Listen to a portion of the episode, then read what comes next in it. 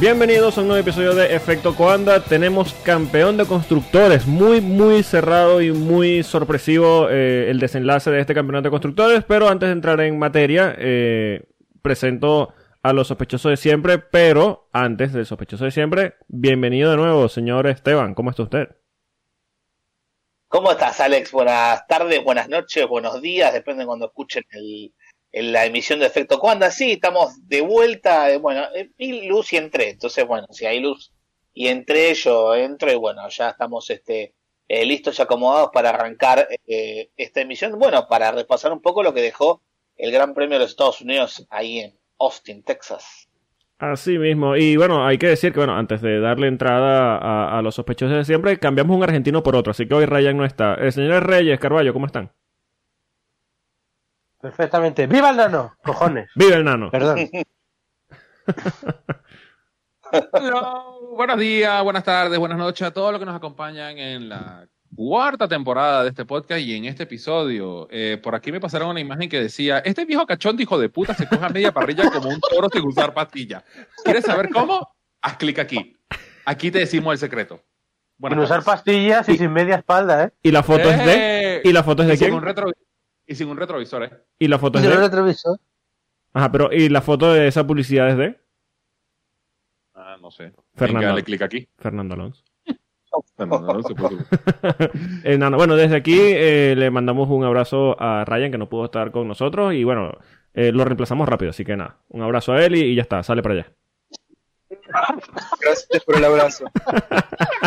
Coño, apareció por aquí. Pues fantasma. Es un, es un ente, es, un ente, es un ente. Un ente, un ente. bueno, Vic ha habido nano y aparece de las sombras. Es como cuando Christian Horner oye Toto, dice, ¡eh! Eh, eh, Exacto. Mira, mira. Ya, ya, vamos a ver si la cosa es verdad. Eh, Fernando Alonso.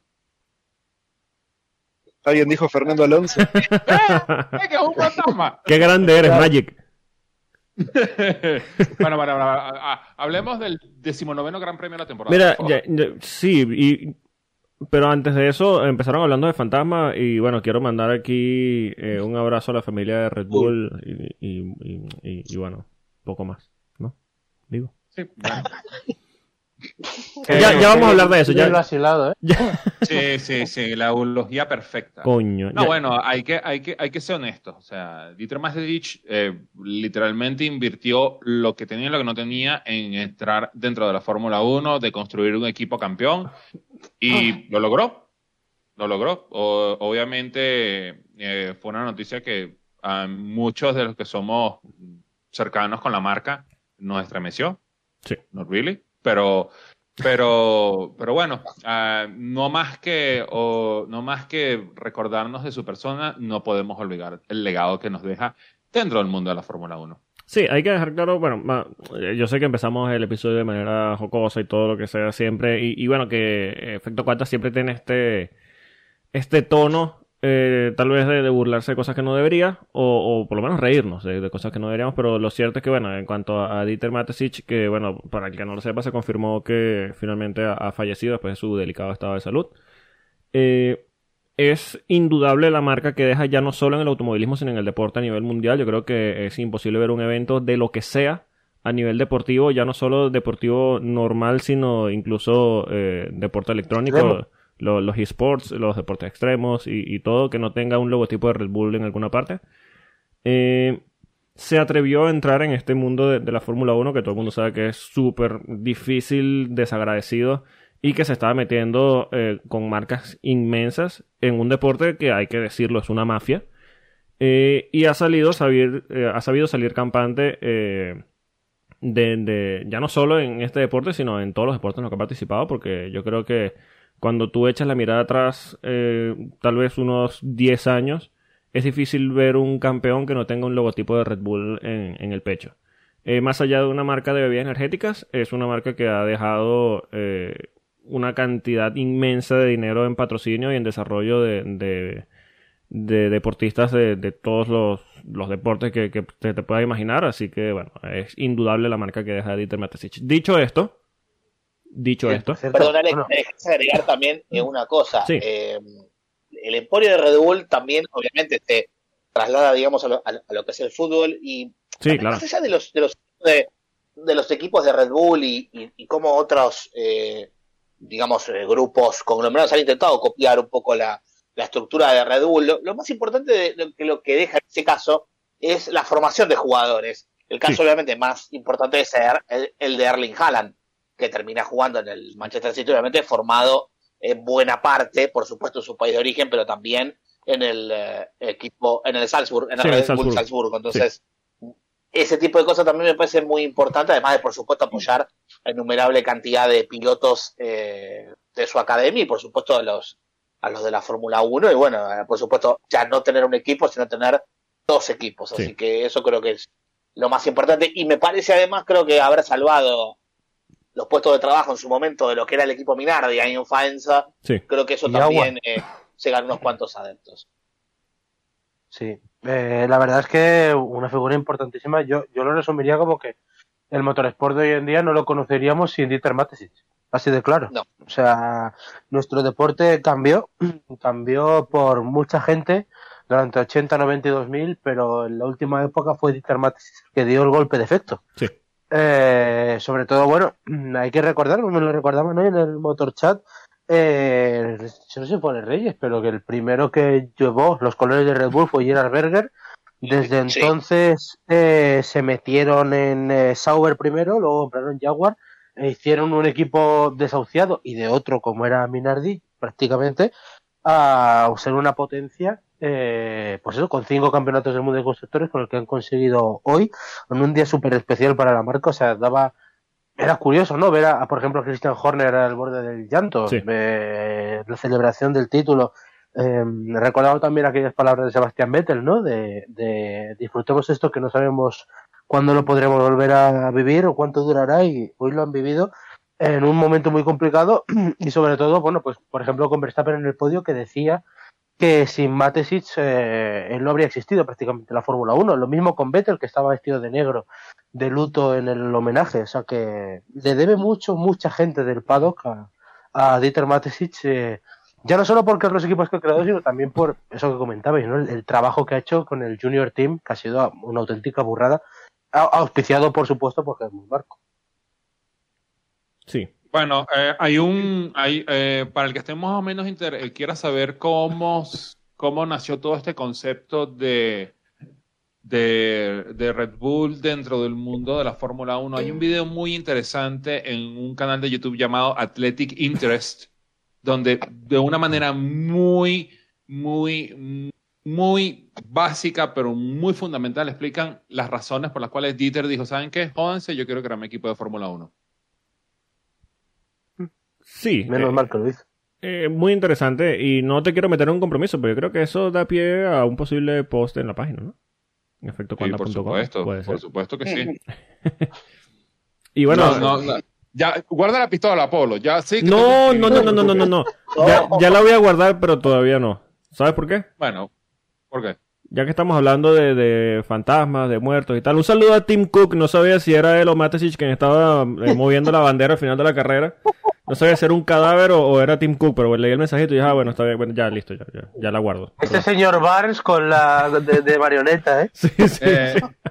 En algún sitio, en algún sitio de Palo Alto, este Steve Jobs debe estar revolcándose en la tumba. Mira, por alguna razón se me apagó el iPhone. Para que no se pase el CEO de Apple, ¿no? Eh, quería decir eso, nada más. Mira, por alguna razón se, por alguna razón se me apagó el iPhone. No sé qué está pasando aquí. Eh, ¿cómo Ahora ya no sabes si es Tim Cook o Dieter Matesic. ¿eh? Sí, sí. Oh, bueno, no sé. Pero Team Android por aquí, ¿eh? Y yo- Bueno, eh, volviendo a lo que nos, no- nos compete. eh, Bueno, victoria de Max Verstappen, una grandísima carrera. Bueno, en general yo creo que esto es una carrera que nos sorprendió a todos. Me esperaba un bodrio. Y yo creo que estamos... Carrerón, ¿eh? Sí, no fue la carrera del año, seguramente no, pero eh, yo creo que top 3 de la temporada posiblemente y top 5 seguramente. Top 5 mínimo, sí. Yo estaba dudando si top 3. Me he acordado de. Es que ha habido al final varias, yo qué sé, pero. Pero muy bien, ¿eh?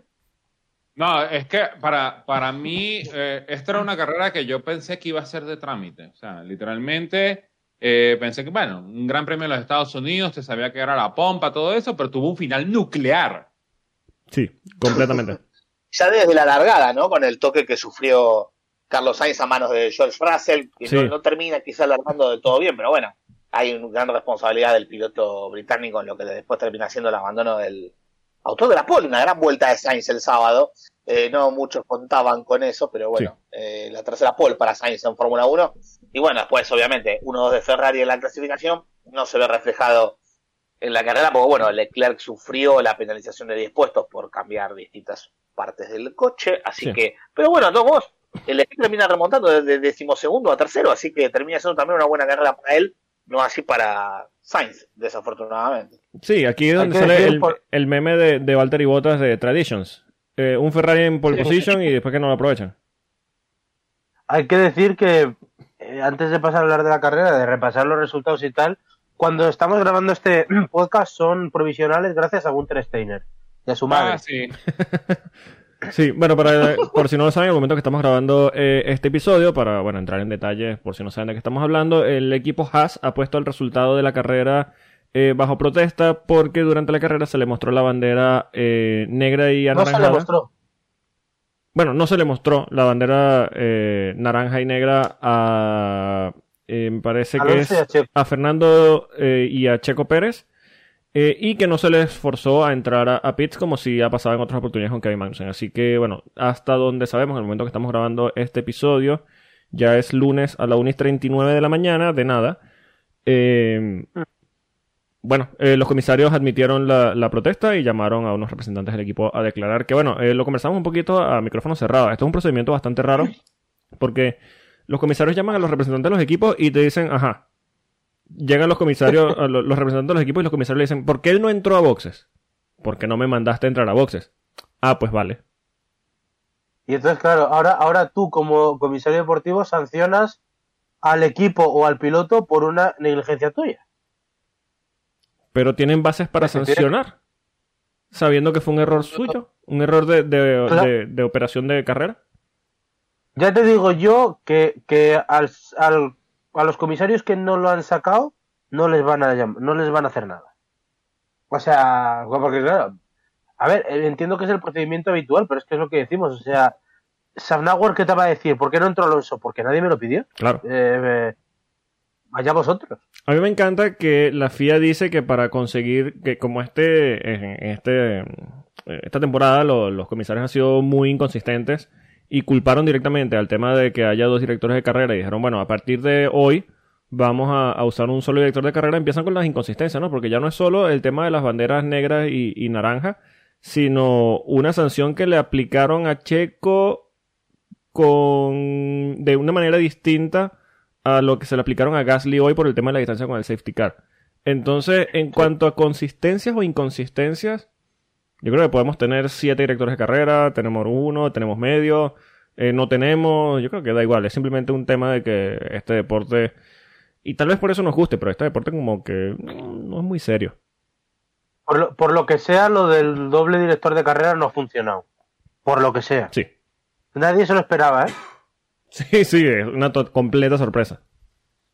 Estaba por marcar justamente eso, la eh, notable inconsistencia, a pesar de que, bueno, ya nos quedamos definitiva con eh, Niels Vittich Sí, como director de carrera. Otra vez se ve una inconsistencia porque tenemos sanciones de 5 segundos a, a Russell por el toque a Sainz y también se repitió durante la carrera también otra sanción de 5 segundos por también un toque durante Sí. la carrera. Entonces, evidentemente hay muchas inconsistencias en las reglas, parece que se aplican eh, un poco como lo dije cuando estuve invitado hace dos semanas, un poco a, a cómo se les canta. Entonces, sí, sí. por mucho que se esmeraron la semana pasada en hacernos saber de que asumían un poquito la responsabilidad de lo que pasó en el Gran Premio de Japón, fundamentalmente con el tema de la grúa, que también hablamos en aquella oportunidad hace dos episodios atrás de, de Pierre Gasly y demás, me parece que en definitiva las inconsistencias siguen estando y bueno, después obviamente pasaron un par de cositas en la carrera que supongo que lo vamos a también a charlar. Que por cierto, entre las medidas, eh, perdón, Rubén, que entre las medidas que, que toma la FIA una vez que sale este documento, bueno, no, no vamos a ahondar mucho en lo que es el documento, ¿no? Pero eh, la FIA sí admite la culpa de que no sacaron, el- la, que tal vez tenían que haber esperado un poquito más para sacar la, la grúa pista, que no fue seguro y tal.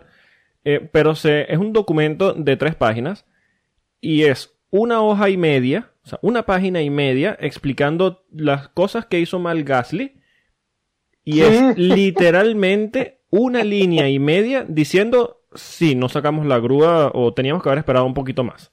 Tal vez, dice, tal vez teníamos que haber esperado un poquito más. Entonces, si Es que tienen un documento, su esa es su forma de lo primero que dicen es que eh, de- nunca tuvo que salir la grúa en esas condiciones. Pero es verdad que al final queda Gasly como el malo, en plan, es que iba muy rápido. Pero bueno, eh, típico, típico. Y, y- y ojo, que desde el Reino Unido ya estoy viendo que empezó una campañita para que, que no, no va a pasar nada, ¿no? Pero para que vuelva Masi, que... hmm, cuidado, cuidado. Hay una cosa, por cierto, eh, bueno, hay varias cosas del documento, pero la más importante para mí, que es una cosa que ya sabíamos y que con Gasly lo descubrimos, algunos, pero bueno, ya más o menos lo imaginábamos, la FIA diciendo, reconociendo que no tiene control sobre todos los pilotos. Que eso es gravísimo. Ya, claramente. sí. O sea, la te- la tenía en 20 pilotos, 19, o sea, ni siquiera 20 porque Sainz no estaba. Se lo quiere reducir porque Sí. Sainz estaba empotrado el pobre. Y dice, no, es que la FIA no tiene suficiente, no, no puede controlar a todos los pilotos. Que es, eh, además una de las medidas es, vamos a poner más énfasis en el safety car y virtual safety car en estos periodos para controlar a todos los pilotos. Que es en plan de verdad. O sea, es una, es tu única tarea, de hecho. Sí, en el de, fondo. de hecho, eh, Aparte, en el y documento... hay VAR. Sí, exacto. Aparte, bueno, que, que no funciona, no ha funcionado y no va a funcionar, porque de hecho para el próximo, la próxima temporada eh, entra en funcionamiento un Virtual Safety Car dinámico en el que se reducen los deltas antes de las zonas de los accidentes para evitar que, que los pilotos decidan ir más rápido de lo que deban. Eh, esto me parece una medida correcta, pero eh, es absurdo. Eh, a ver, tienes un, un supuesto VAR que supuestamente entraba para, para eh, reforzar un poquito más o ser un poquito más duros en este tipo de, de, de- de incidentes. Y, y claramente no, no está funcionando, porque es que nunca lo han mostrado ni siquiera cómo va a funcionar o, cómo funciona. Es que nunca nos han explicado cuál es su finalidad. Es peor. O sea, es que vale que no lo muestran porque además esto está en, está en París, además. Como el, el bar del fútbol, no está en el campo, Sí. no está en el estadio. Que por cierto, hay pero, que decir, pero y perdón que te interrumpa, eh, Rubén, hay que decir ya al hilo de esto que estamos hablando ya del tema, de todo el tema de la grúa, de la seguridad, de las culpas y demás, me parece eh, no, a ver, no es una sorpresa, pero me parece muy, eh, a ver, es ingenuo de- decepcionarse, un poquito ingenuo sentirse decepcionado, pero bastante hipócrita que en la carrera de Texas, que no hemos ni, ni siquiera hecho el rundown de, de, la, de cómo quedó la, la carrera, ¿no? Pero me parece impresionante que cuando hubo el accidente de Fernando Alonso, que ya vamos a hablar en detalle de todo este incidente, eh, con Lance Troll, el primero en pisar el acelerador fue Pierre Gasly. sí, Ah, sí. Hermoso. Y, y- y- y luego, este. ¿Quiénes han sido? Eh, Esteban- Esteban. Ocon, sí. Ocon, Esteban Ocon. Eh, Juan Yusu también aceleró, aunque Juan Yusu estaba botado por detrás solo. Eh, y había otro piloto. Bueno, no lo tengo ahora mismo. Magnussen, ¿eh? No, no, no, no, no era Magnussen. De hecho, Magnussen estaba. eh, fue uno de los que soltó. También Mick fue uno de los que, sol- eh, de que aceleró también. Y Ocon lo adelantó en pleno incidente. Entonces, mira, me, me parece maravilloso. Pero bueno, vamos, vamos a hacer rundown, ya vamos a hablar del accidente. Eh, victoria para Max Verstappen, eh, cierra el podio Lewis Hamilton y Charles Leclerc. Cuarta posición para Checo Pérez, quinta posición para George Russell, sexta posición para Lando Norris, séptima posición para el padre Fernando Alonso, octava posición Padre, para padre. octava posición para el padrísimo Sebastián Vettel, noveno un Kevin Magnussen y cierra los puntos Kevin Tsunoda. Fuera de los puntos Esteban Ocon, Alexander Albon, Yu Wan Yu, eh, Pierre Gasly, Mick Schumacher, Daniel Ricciardo. Eh, y Nicolás Latifi, por cierto. Madre Eh, mía, Da- Daniel Ricciardo. sí, Daniel Ricciardo, que me dicen que está ahora mismo cruzando la línea de meta con el caballo. Eh,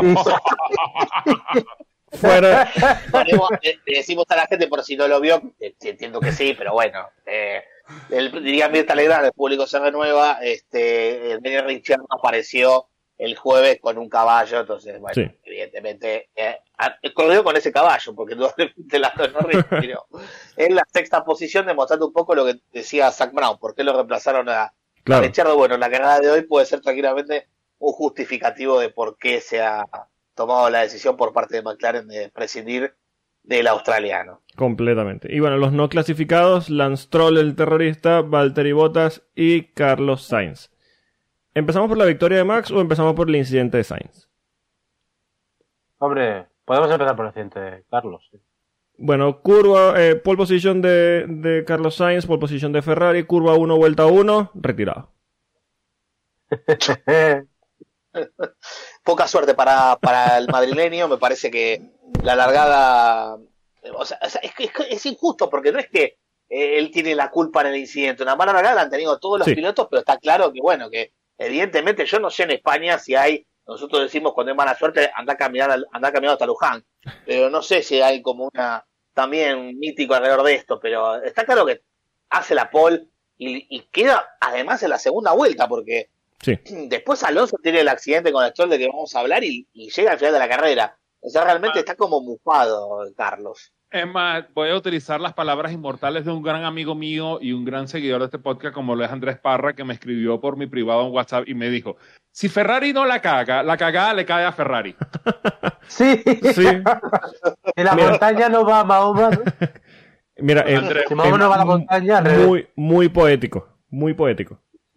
Sí, sí, un abrazo Andrés por, por dejarme esa hermosa línea que le primero. ¿Saben que lo gusta en el podcast, no?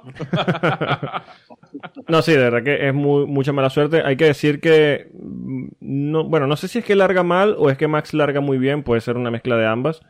Eh, lo cierto es que, bueno, tenía la, la posición perdida en, en la curva 1 eh, por una muy buena largada de Max, que ya nos tiene acostumbrados a eso. Eh, a, a quitarle el primer lugar a, Ferrari en la largada.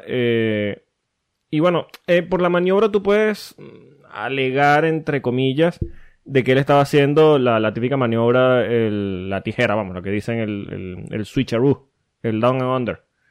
Eh, de que estaba entrando un poquito pasado para salir eh, por dentro en la, de, la primera curva y atacar por, por el interior a, a Max Verstappen. Ahora, hacer esto en la primera vuelta, cuando tienes 18 otros pilotos detrás, es un poquito complicado.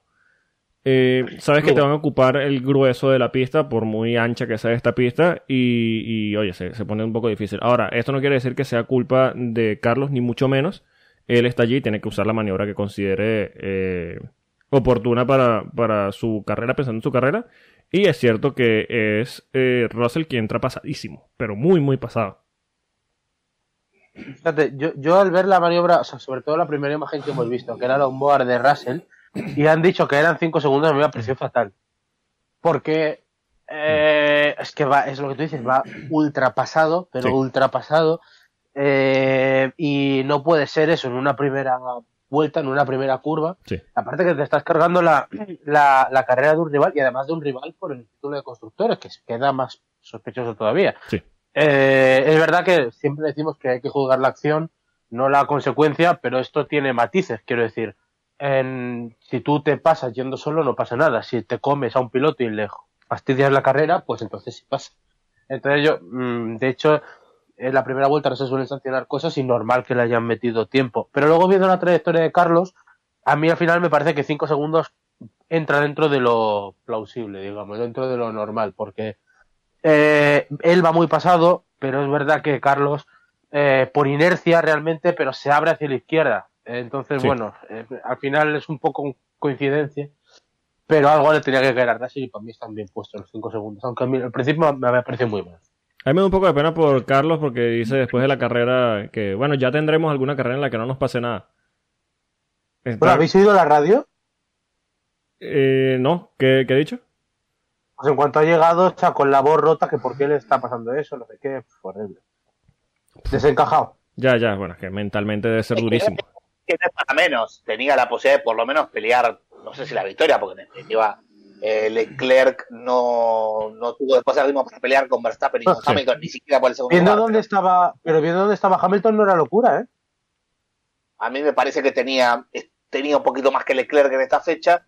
y Pero bueno, o sea, en definitiva es, es la mala suerte lo que los, los aqueja bastante a, a Sainz de que es piloto de Ferrari. O si no es Iñaki Rueda, o si no es una mala decisión de Binotto, que va, que viene, no sé qué. Y bueno, ahora directamente la otro piloto es el que lo perjudica en definitiva. Pero bueno, eh, em, es, es como...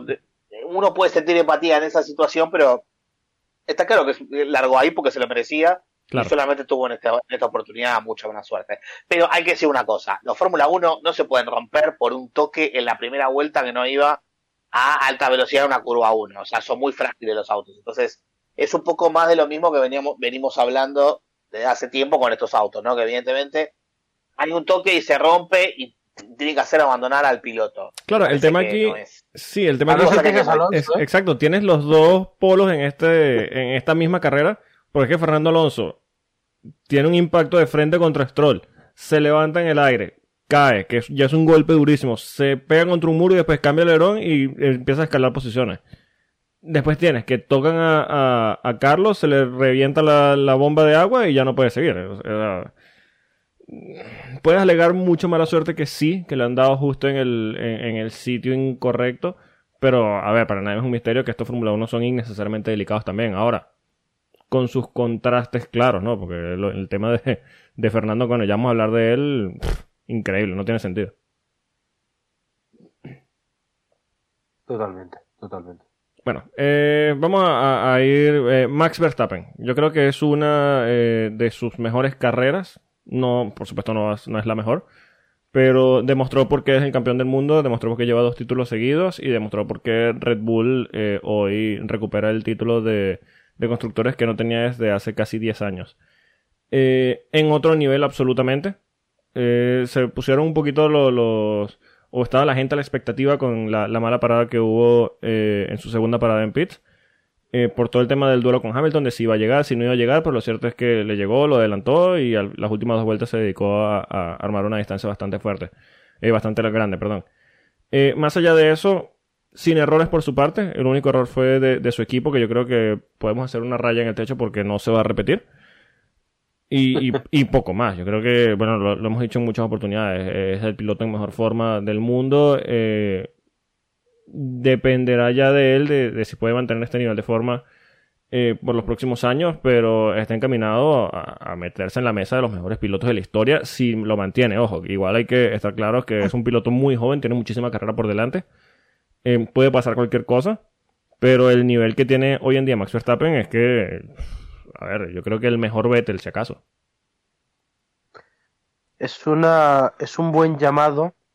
Es, además eh, viene en un momento perfecto. eh, bueno, ya no solo el- no por lo que le ha pasado al equipo Red Bull este fin de semana, pero sí en parte por el techo de gasto, porque llevamos una semana, eh, quitando con que Red Bull ha incumplido las normas, que eso es evidente, eh, pero eh, los rivales, Ferrari, Mercedes, pero por ejemplo McLaren también, con la carta de Zap Brown, al fin, y bueno, por supuesto los aficionados, con los tóxicos que gritaban este fin de semana a Verstappen y a Checo Pérez como si tuvieran Sí, la culpa de tramposos, tramposos. O sea, ese fandom tan maravilloso que es el Team LH 44 Blessed. Son idiotas. Eh, di- diciéndole, o sea, como son to- todas las quejas del techo de gastos como veis, por eso ganan.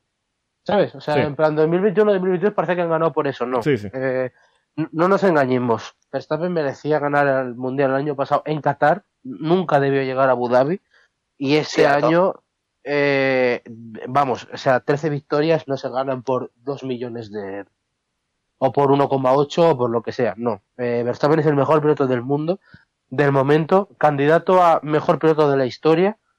Creo que es el, el bueno, sin duda, o sea, si sigue esta progresión, creo que es de los candidatos más claros que ha podido tener la Fórmula 1 a mejor piloto de la historia, sinceramente. Sí. Eh, eh, por ponerlo en datos, o sea, son 13 victorias, ha igualado el récord de Michael Schumacher que consiguió en 18 carreras y de Vettel que también consiguió en 19. Tiene todo para superarlo, para ser el piloto con más victorias en una temporada. Eh, el Red Bull va por eh, cuenta ya 15 victorias en 19 carreras. Si gana dos de las tres que quedan, será el mejor coche jamás diseñado por Adrian Newey en rato de victorias.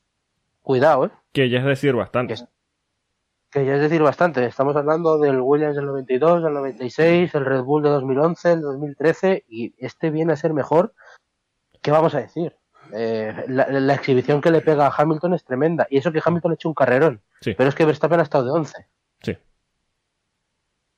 Sí, yo creo que, que poco Eh, más hay que agregar. que tener- perdón, eh, Sí, Alex, sí, además hay que tener en cuenta una cosa.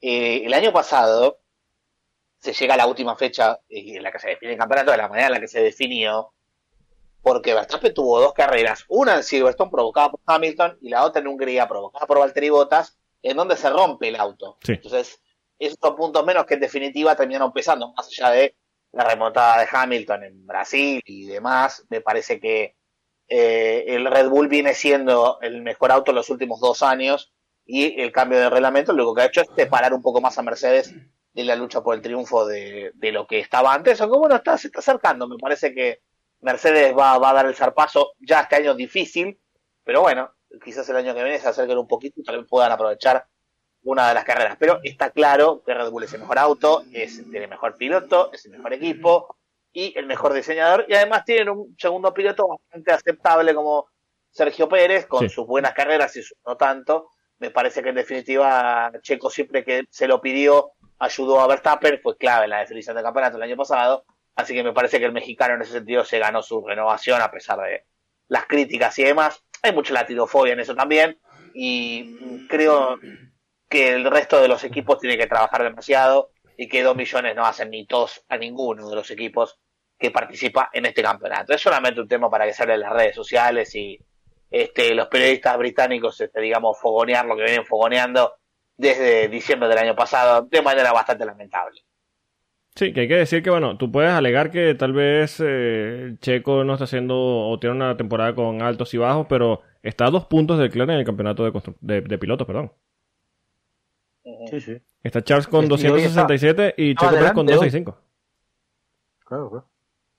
Claro, tomando en cuenta, tomando en cuenta si no lo descalifican ahora, porque gracias a, a Gunter Steiner, que, que, bueno, no, no sabemos de momento mientras grabamos, pero eso, saludo a Gunter Steiner, a su madre, y por cierto, eh, mencionó Esteban a, a Iñaki Rueda, que hoy no hizo nada mal, pero igual saluda a su madre, a su abuela, a su perro y a toda su familia.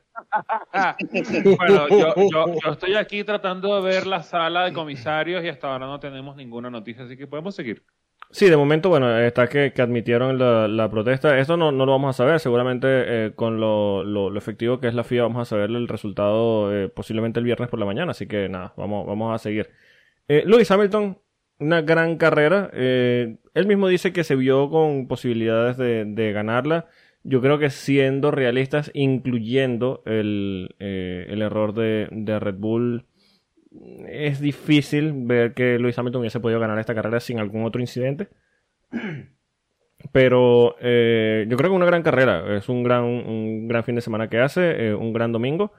Y al final, bueno, él sale un poco eh, con el pecho inflado y dijo que, bueno, que en el momento que, que el equipo le dé un monoplaza que pueda luchar arriba, que lo, lo pondrá a ganar. Así que, bueno, eh, quiero aprovechar para mandar un saludo a Ryan, que yo sé que nos está escuchando, eh, porque, bueno, se mantiene la posibilidad de romper el récord de Hamilton de una victoria en que estuvo muy cerca acá de, de- de mantener ese récord, pero bueno, se mantiene la posibilidad de que se rompa de no terminar esta temporada con una victoria, que sería su primera eh, temporada sin una victoria desde que está en la Fórmula 1, así que bueno.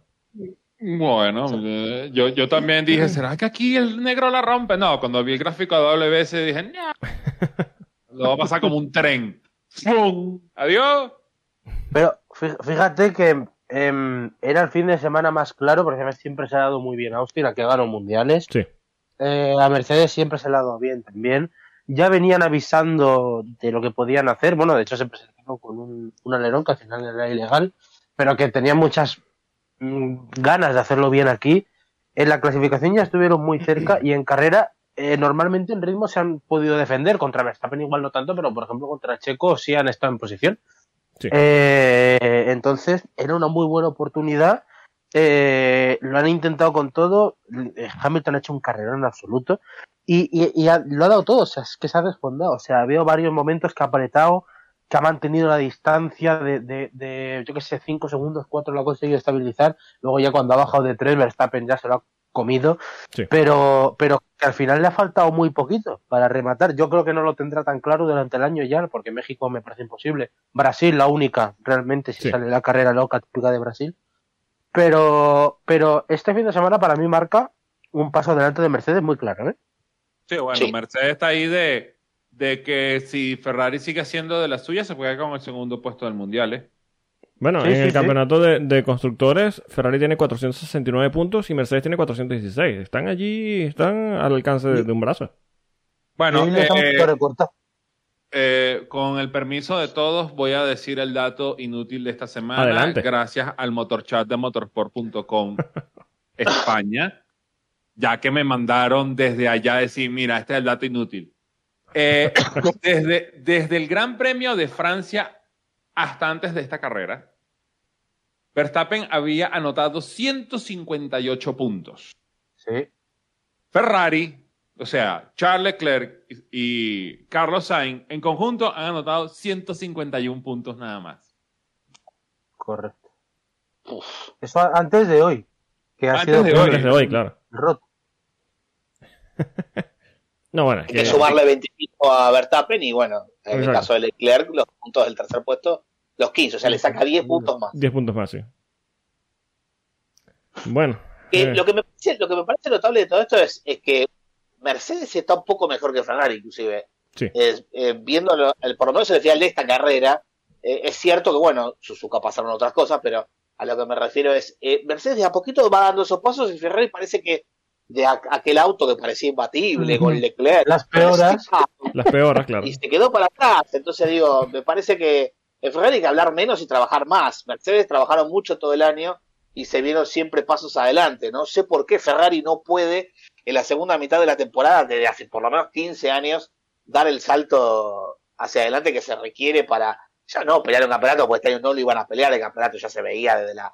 desde Es más, o sea, Leclerc, ganó- Leclerc perdió el campeonato en la rotura de motor en, en España, en el de, Barce- de España, en Barcelona. Sí. Entonces, eso pasó en mayo, entonces estamos en octubre y ya tenemos campeón, entonces evidentemente no le van a pelear, pero al menos que termine la temporada con un poquito de mejor, de mejor cabeza, ¿no? De dignidad. Pero bueno, eh, sí, o sea, es parece mucho pedir, pero, o sea, estamos hablando de Ferrari, no estamos hablando de otro equipo, o sea, no es un equipo que viene peleando un campeonato y no, no es Brown GP, es Ferrari. Pasa que, claro, eh, aquí lo hemos hablado en otras oportunidades, perdón, Rubén, eh, lo hemos hablado en otras oportunidades de que Ferrari vive de, de una historia que, que hoy en día no aplica.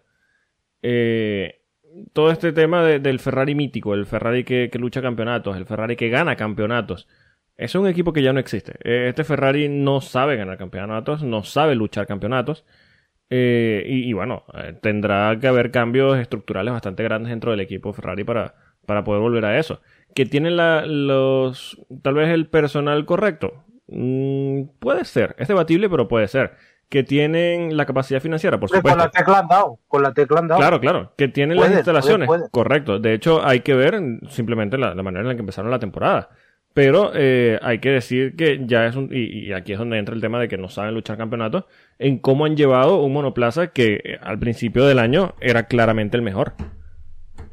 No lo han sabido llevar. Leclerc, Leclerc está en una carrera de decir, bueno, es que cuando peleábamos contra Verstappen teníamos opciones, pero luego contra Newey, pues no, Exacto. como dijo Fernando un día. Sí. Pero a mí me ha hecho, me ha hecho gracia lo de mm, que se necesitan cambios en Ferrari. Ah, shit. Here we go again. sí, exacto. ¿Cuántos años llevamos con, eh, con lo mismo? O sea, esto es como el Tour de Francia es en julio. Bueno, pues los cambios de Ferrari son en octubre. Pasa que no es tanto el tema, sí, exacto, cuando ya se definen los campeonatos, no a favor de ellos. Pero el tema no, no es hacer cambios, porque cambios han hecho mucho y, y bueno, aquí lo hemos comentado en muchas oportunidades. El tema es qué cambios hacen. Porque si tú me vas a quitar, por decir un nombre, a Matías Binotto para poner a italiano genérico número 3, eh, no, no estamos haciendo nada. Italian NPC, ¿eh? Exacto. Me pone un NPC italiano allí que, que, que sale de. Que, que tiene 20 años en Ferrari, que era, qué sé yo, el que fregaba el suelo. Eh, ahora es jefe de equipo. Eh, estamos cayendo en lo mismo. Tienes que meter gente capacitada, como ya pasó en la, en la época de Schumacher. Olvídate de esa sangre italiana que forzosamente tienes que tener, que a nadie le importa, salvo a dos o tres pendejos dentro del equipo. Eh, y, y arma un equipo técnicamente competente a nivel de personal, directivo, de toma de decisiones y demás. Un saludo de nuevo a Iñaki Rueda, que le voy a pegar sin tener culpa eh, en esta oportunidad. Eh, y, y yo creo que eso Pero, ya pero simplemente... esa época que marca, perdón, Alex, pero Sí. esa época que estás marcando es la única exitosa de, de Claro, Ferrari. claro, No claro. tenían italianos atrás, porque después siempre fue un caos. Ferrari siempre fue un caos últimamente. Entonces, eh, tienen que ordenarse y realmente empezar a, a buscar empleados que realmente estén capacitados para estar en Ferrari y no estas personas, porque si uno después termina dirigiendo la Fórmula 1 termina siendo a peor de lo que ya era, Sí. de lo que ya estaba. ¿Qué estará haciendo arriba Bene? Bueno, yo sé qué está haciendo, pero. Coño, arriba Eh, Bene. eh, ¿Cómo es? Ese no va a salir de, de- de- de- de ese ambiente de la Juventus No, que no, ya... Ese está muy tranquilo allí, ese ya. Se nos No, ya, allí. no, ya no me voy. Fórmula 1, no, no, no, no, no, no. Hablando Ya de Fer-. Y hablando de Ferrari. lo mismo arriba Bene fue como lo de Eduardo Freitas, que parece que lo han echado, pero a lo mejor ha pedido él el retiro espiritual. Sí, ¿no? Sí, yo ya- ¿saben qué? Yo no puedo hablar directo con mi piloto, no salgo en la retransmisión, así que yo me devuelvo para el Mundial de Resistencia. Adiós. Que es un bodrio el web. Sí. Sí, no es, Sí, no es el, sí. no es el tema de este podcast, pero el Mundial de Resistencia, bueno, veremos qué pasa con las marcas el año que viene. Todo el mundo sabe cómo va a quedar. Eso es Toyota y, y los demás, bueno, ven pasar a Toyota y ya está. Bueno, vamos a ver porque... Mira, esa como es la Red Bull. apuesta- como- Sí, exacto. esa es la apuesta fuerte de la FIA. Si, si la Fórmula 1 quiere, quiere ponerse fastidiosa. Mira, ahí está el Mundial de Resistencia, o sea, yo no te necesito. Cuidado, cuidado, cuidado que Ferrari mete las manos en el hueco. Cuidado. Ya Cierto. estamos esperando Otro, el año otro, que viene otro que- terreno para decepcionarme. A ver quién la, a ver quién la caga antes. Exacto. No. ¿Quién, fue- quién de Ferrari la caga antes? No, es que, yo, es que lo, lo más, lo, más, lo más de pinga es que supuestamente eh, la temporada o la entrada de Ferrari es en 2023 y estamos a finales de octubre y no sabemos. El, o, sea, o sea, tiene un Sí. hypercar, pero no lo hemos visto. Lo quieren sacar en las finales mundiales de, del Ferrari Challenge. Eh, capaz que llegamos a las finales mundiales del Ferrari Challenge y el hypercar. Bueno, aquí tienes un render. Sí, exacto, miren, ahí está el render. ¿Conocéis la maqueta de la FIA? Oh, sí. Cierto, Esta vez la pintamos de la, maqueta de la, la maqueta de la FIA que estuvo de visita en Madrid, ¿no? Esta semana. Sí, la madre que me parió. O sea, ¿cuántas O sea, ha estado más equipos que Elite de Bris, la puta maqueta. Eh, de verdad. O sea, de repente descorren el coche, no, es la maqueta con colores de Audi, a mí que me importa. Bueno, pero es que claramente, o sea, que, que- que iban a presentar, hay que ser un poquito realistas también. No, no, claro, pero, pero no me presentes un coche. O sea, por favor. ya, sí, maqueta claro. Le, le he visto más que, que a familiares en el último año. Sí, sí, completamente. Y bueno, Hay que ver si se termina sacando ese proyecto, no vaya a ser cosa que se caiga. bueno, Les más, preguntaron por Sauber y dicen, no, es que no podemos hablar todavía. Sí, bueno, supongo que habrá eh, los, los famosos NDA que no pueden decir mucho y tal, pero bueno. Eh, todo el mundo sabe para hacia- dónde está encaminado todo eso. Y bueno, estamos hablando de... Pero habrá que, de- habrá que seguir, ¿no? Sí, sí, sí, estamos hablando de, de Ferrari. Bueno, tercera posición de Charles Leclerc, que yo creo que hace una grandísima carrera tomando en cuenta eh, la penalización que tuvo. Yo creo que mm, no podía tal vez eh, aspirar a más, puede ser. Eh, salió de decimosegundo, fue, ¿no? Y, y terminó... Sí, Sí, y termina haciendo podio, una carrera bastante movida, con bastante incidentes. Bueno, aprovechó sus oportunidades, se mantuvo fuera eh, de los incidentes, alejado de, de los problemas, y yo creo que, que poco más, ¿no? Un gran ritmo y una carrera sobria, por decirlo de alguna manera. Le vino a ver la Virgen con el safety car. Sí, también. sí. Favorecido por el safety car y además tenía mejor ritmo que Checo Pérez, que largaba adelante. Entonces, bueno, me parece que la carrera de Leclerc fue eh, excelente y el podio está súper merecido.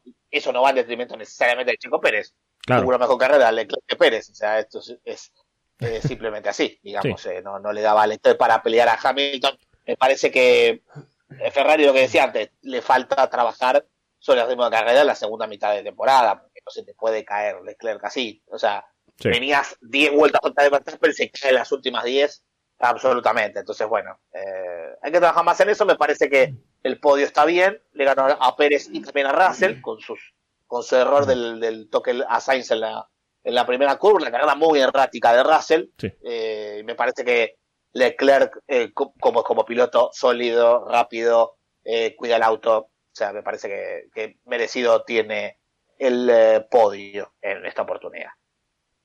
Sí, ya el problema de, Leclerc hacia el final de la carrera es, bueno, un problema ya endémico de Ferrari que se ha visto durante toda la temporada en cuanto a la gestión de los neumáticos. Eh, es un problema que, bueno, ya ellos lo, saben y, lo saben todo el mundo, ya no es solo un tema de, de las gomas de seco, sino también incluso los intermedios y los, y los full wets en las pocas oportunidades que lo han podido usar. Eh, se ha visto una degradación muy alta eh, en comparación con los demás, pero bueno, ya, ya sabemos que esto ya no es un tema de pilotaje. Lo que corresponde netamente a Charles Leclerc eh, es lo que tú dices, eh, una grandísima carrera y, y, bueno, yo creo que maximizó lo, lo, el resultado que podía conseguir aquí en, en Austin. ¿Algo más que agregar, señor Rubén Reyes? Hoy ha dicho, hoy ha dicho que estaba muy orgulloso, es el piloto de Ferrari, que es consciente de la suerte que tiene. Y bueno, pues que esperan ganar el año que viene. Al final, pues, a ver, está en su papel, no puede decir más el pobre Leclerc, que efectivamente ha dado al máximo. Por un momento, fíjate que la, la, de, la, degradación no ha sido mala, que es lo que a mí me sorprendió, pero estaba aguantando ahí bien el ritmo, estaba detrás de Verstappen incluso cuando en su persecución de Hamilton, sí. pero luego ya se ha deshinchado, o sea, luego ya se ha venido abajo. Eh, una pena, yo no sé, pero ese coche desde que le metieron el suelo de Francia eh, es un auténtico desastre. Sí. O sea, en cuanto, todo en cuanto a gestión de gomas, pues es que el Red Bull aguanta, aguanta y aguanta porque Verstappen ha cogido a Hamilton con medios, medios contra duros. Sí. Y el tío, eh, después de, a pesar de explotar los neumáticos contra Leclerc, porque o sea, es que se los ha llevado al máximo, todavía tenía de sobra para, para ir a por Hamilton y ganarle. Y eso, por ejemplo, Leclerc no lo habría podido hacer. Sí que es verdad que tengo que decir que maldita Ferrari por privarnos de tantos duelos Verstappen-Leclerc, sí. porque quedó gozada verlos, ¿eh? Oh. Bueno, de hecho, después de la carrera, eh, en las entrevistas después del podio, eh, le estuvieron preguntando a, Charles si ya eh, se conocían las maniobras uno de otro y eso les permitía eh, competir más de cerca y tal. Y Leclerc lo que decía era que, bueno, primero que disfruta por supuesto mucho los duelos, que yo creo que no, no solo ellos, yo creo que todos nosotros disfrutamos los duelos entre, entre Max y, y Charles. Eh, pero él dice que, bueno, que la, la, la, intención no es esa, sino hacerse impredecible y que, por supuesto, siempre hay un factor de riesgo y que ellos no, no es que él viene planeando qué maniobra hacer y tal, sino que básicamente están eh, en la curva decidiendo qué maniobra eh, hacer. Yo creo que, bueno, esto lo, lo hace un poquito más emocionante. Os hago una pregunta extensible a todos. ¿No creéis que el, con el rival que más sufre Verstappen es Leclerc? Sí. Es que yo no le veo sufrir así sí. para pasarle ni contra Hamilton ni contra nadie, pero es que Leclerc le conoce perfectamente. Sí. Sí, sí, se nota sí, que, sí, que le cuesta mucho. los duelos con Leclerc, se vio en Bahrein este año, cuando Leclerc tiene un auto para pelearle a Verstappen, es, es un hueso duro.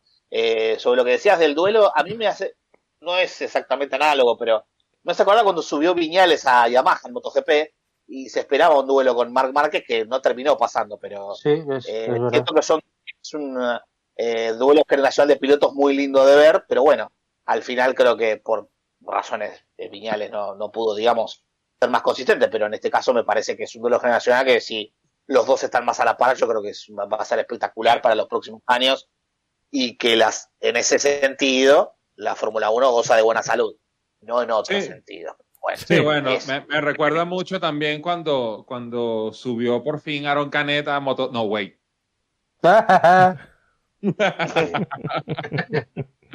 por, por cierto, bueno, y hablando de duelos, porque claro, ha tenido el de Verstappen, pero para mí nos ha dejado la segunda mejor maniobra del año después de la que le hizo Hamilton en Sí, por favor. La pasada que por le favor. mete a Checo Pérez. Increíble. Ah, sí. Por favor, por favor, ¿eh? Que incluso. Y Checo intentó, hacer, intentó cubrir sí. la, la, cuerda, obviamente el Leclerc ya estaba lanzado, no había nada que pudiera hacer. Eh, Checo en ese sentido no es tan eh, cabeza hueca como Lance Stroll, claro. pero bueno. Ah, sí, por lo menos ve lo, lo, lo, los espejos. Lo peor claro, del caso ahora, es que Lance vio cosa, llega a ser al revés, llega a ser al revés y, y Leclerc le ha, o sea, el bloqueo ha sido tan perfecto que ha conseguido frenar y no ha echado nunca a Pérez de la pista. Sí. Llega a ser al revés y Leclerc lo primero que hace es coger escapatoria. Sí, sí, sí, sí seguramente. O sea, le, le, echa, Checo le echa seguro. Sí, sí, sí. Vamos.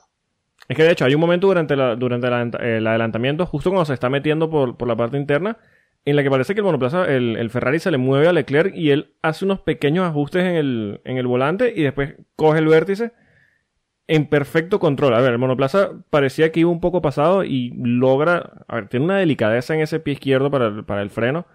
Mire, la, la, maniobra increíble, o sea, de verdad, yo creo que para mí es la, la maniobra de, de la carrera, definitivamente.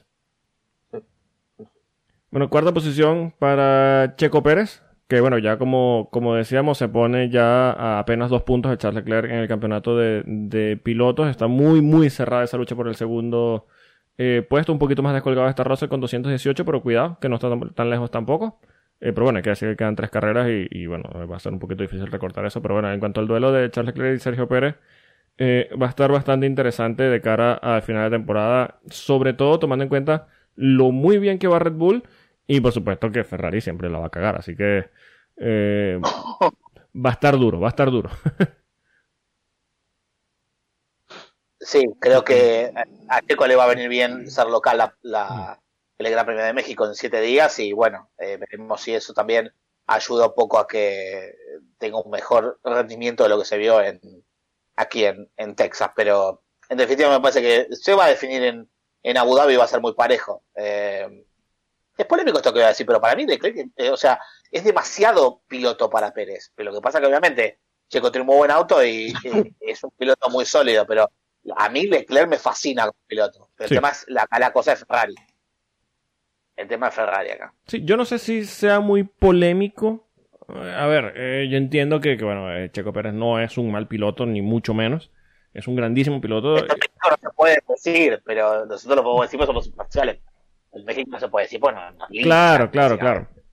Por eso, no, no, es, no es minimizar el- el- los méritos que tiene Checo, que son muchos, eh, pero Charles tiene, eh, lo habíamos hablado aquí eh, en otras oportunidades, ese, ese gen, ese extra, ese plus que tienen los campeones de, de piloto especial, que a Checo simplemente no, no, no, no se le ve, no, que no tiene. Es un grandísimo piloto, pero yo creo que en situaciones 1-1, el Charles se está midiendo es a Max, no a Checo. Sí, total. menos mal. Y, y, bueno, y te digo una cosa, menos mal, porque eh, a ver cuando aprende Checo ya, por favor, a defenderse de la gente.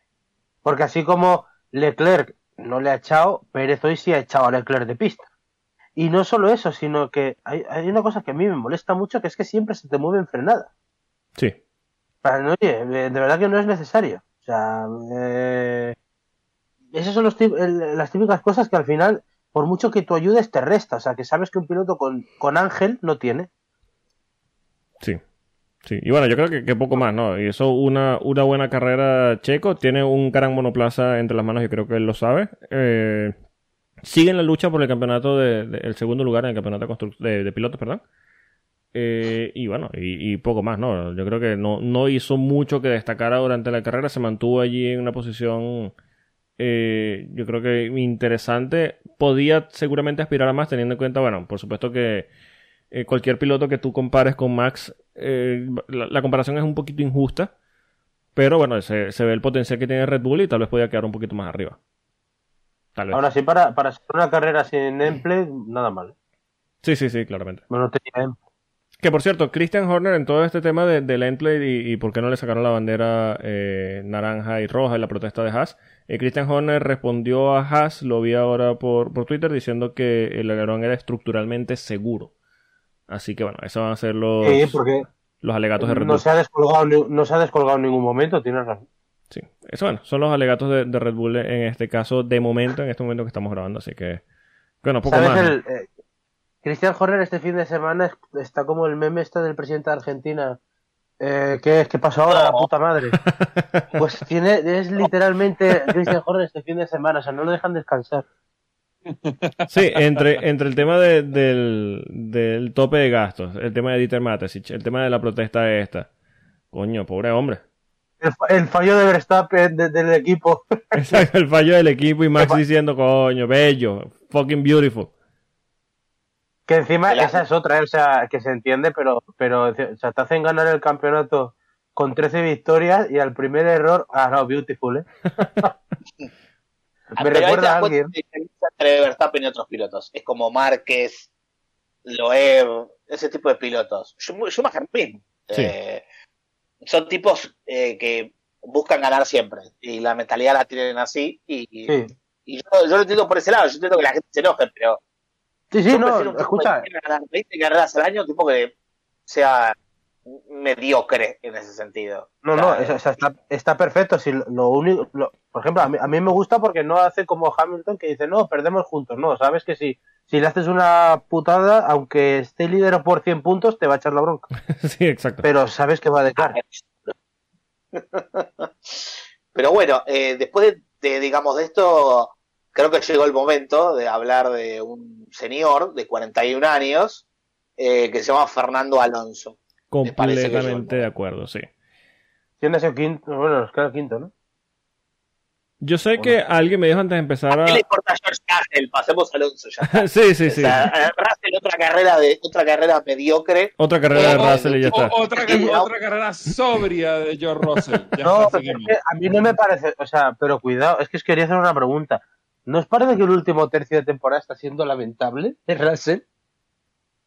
Mira, yo, Sí. te, yo te digo Se está algo, acostumbrando a Mercedes. Ya, se está acostumbrando a Mercedes. yo te digo algo y, y Cualquier cosa que hace lo chilla. Ya, vamos. esto no, no tiene que ver con, con él como, eh, con, con sus resultados o con su temporada, pero esto ya, bueno, es una, una opinión netamente personal que seguramente alguno compartirá, pero ¿no le parece que George Russell se ha convertido, no sé si ahora que tiene más publicidad en, en Mercedes se note más y siempre ha sido así, pero ¿no le parece un tipo absolutamente detestable?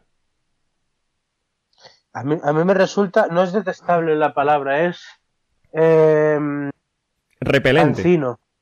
Repelente, sí, es, exacto, es repelente. En plan de, porque lo primero que, o sea, el tío se pasa, va, o sea, ha ido a, a- a pedirle perdón a Sainz, o sea, sabe de sobra que tiene culpa, pero lo primero que vimos por la radio es, no, es que se ha cruzado hacia mí, no, no, coño, no jodas. A ver, mira, yo ¿Cómo que se entiendo, yo entiendo desde el punto de vista competitivo, tú siempre vas a decir, yo no tuve la culpa. Eh, de hecho, bueno, es un mal ejemplo y ya, ya vamos a hablar de, de Stroll, pero Stroll dice, no, dejé espacio suficiente, que no sé qué.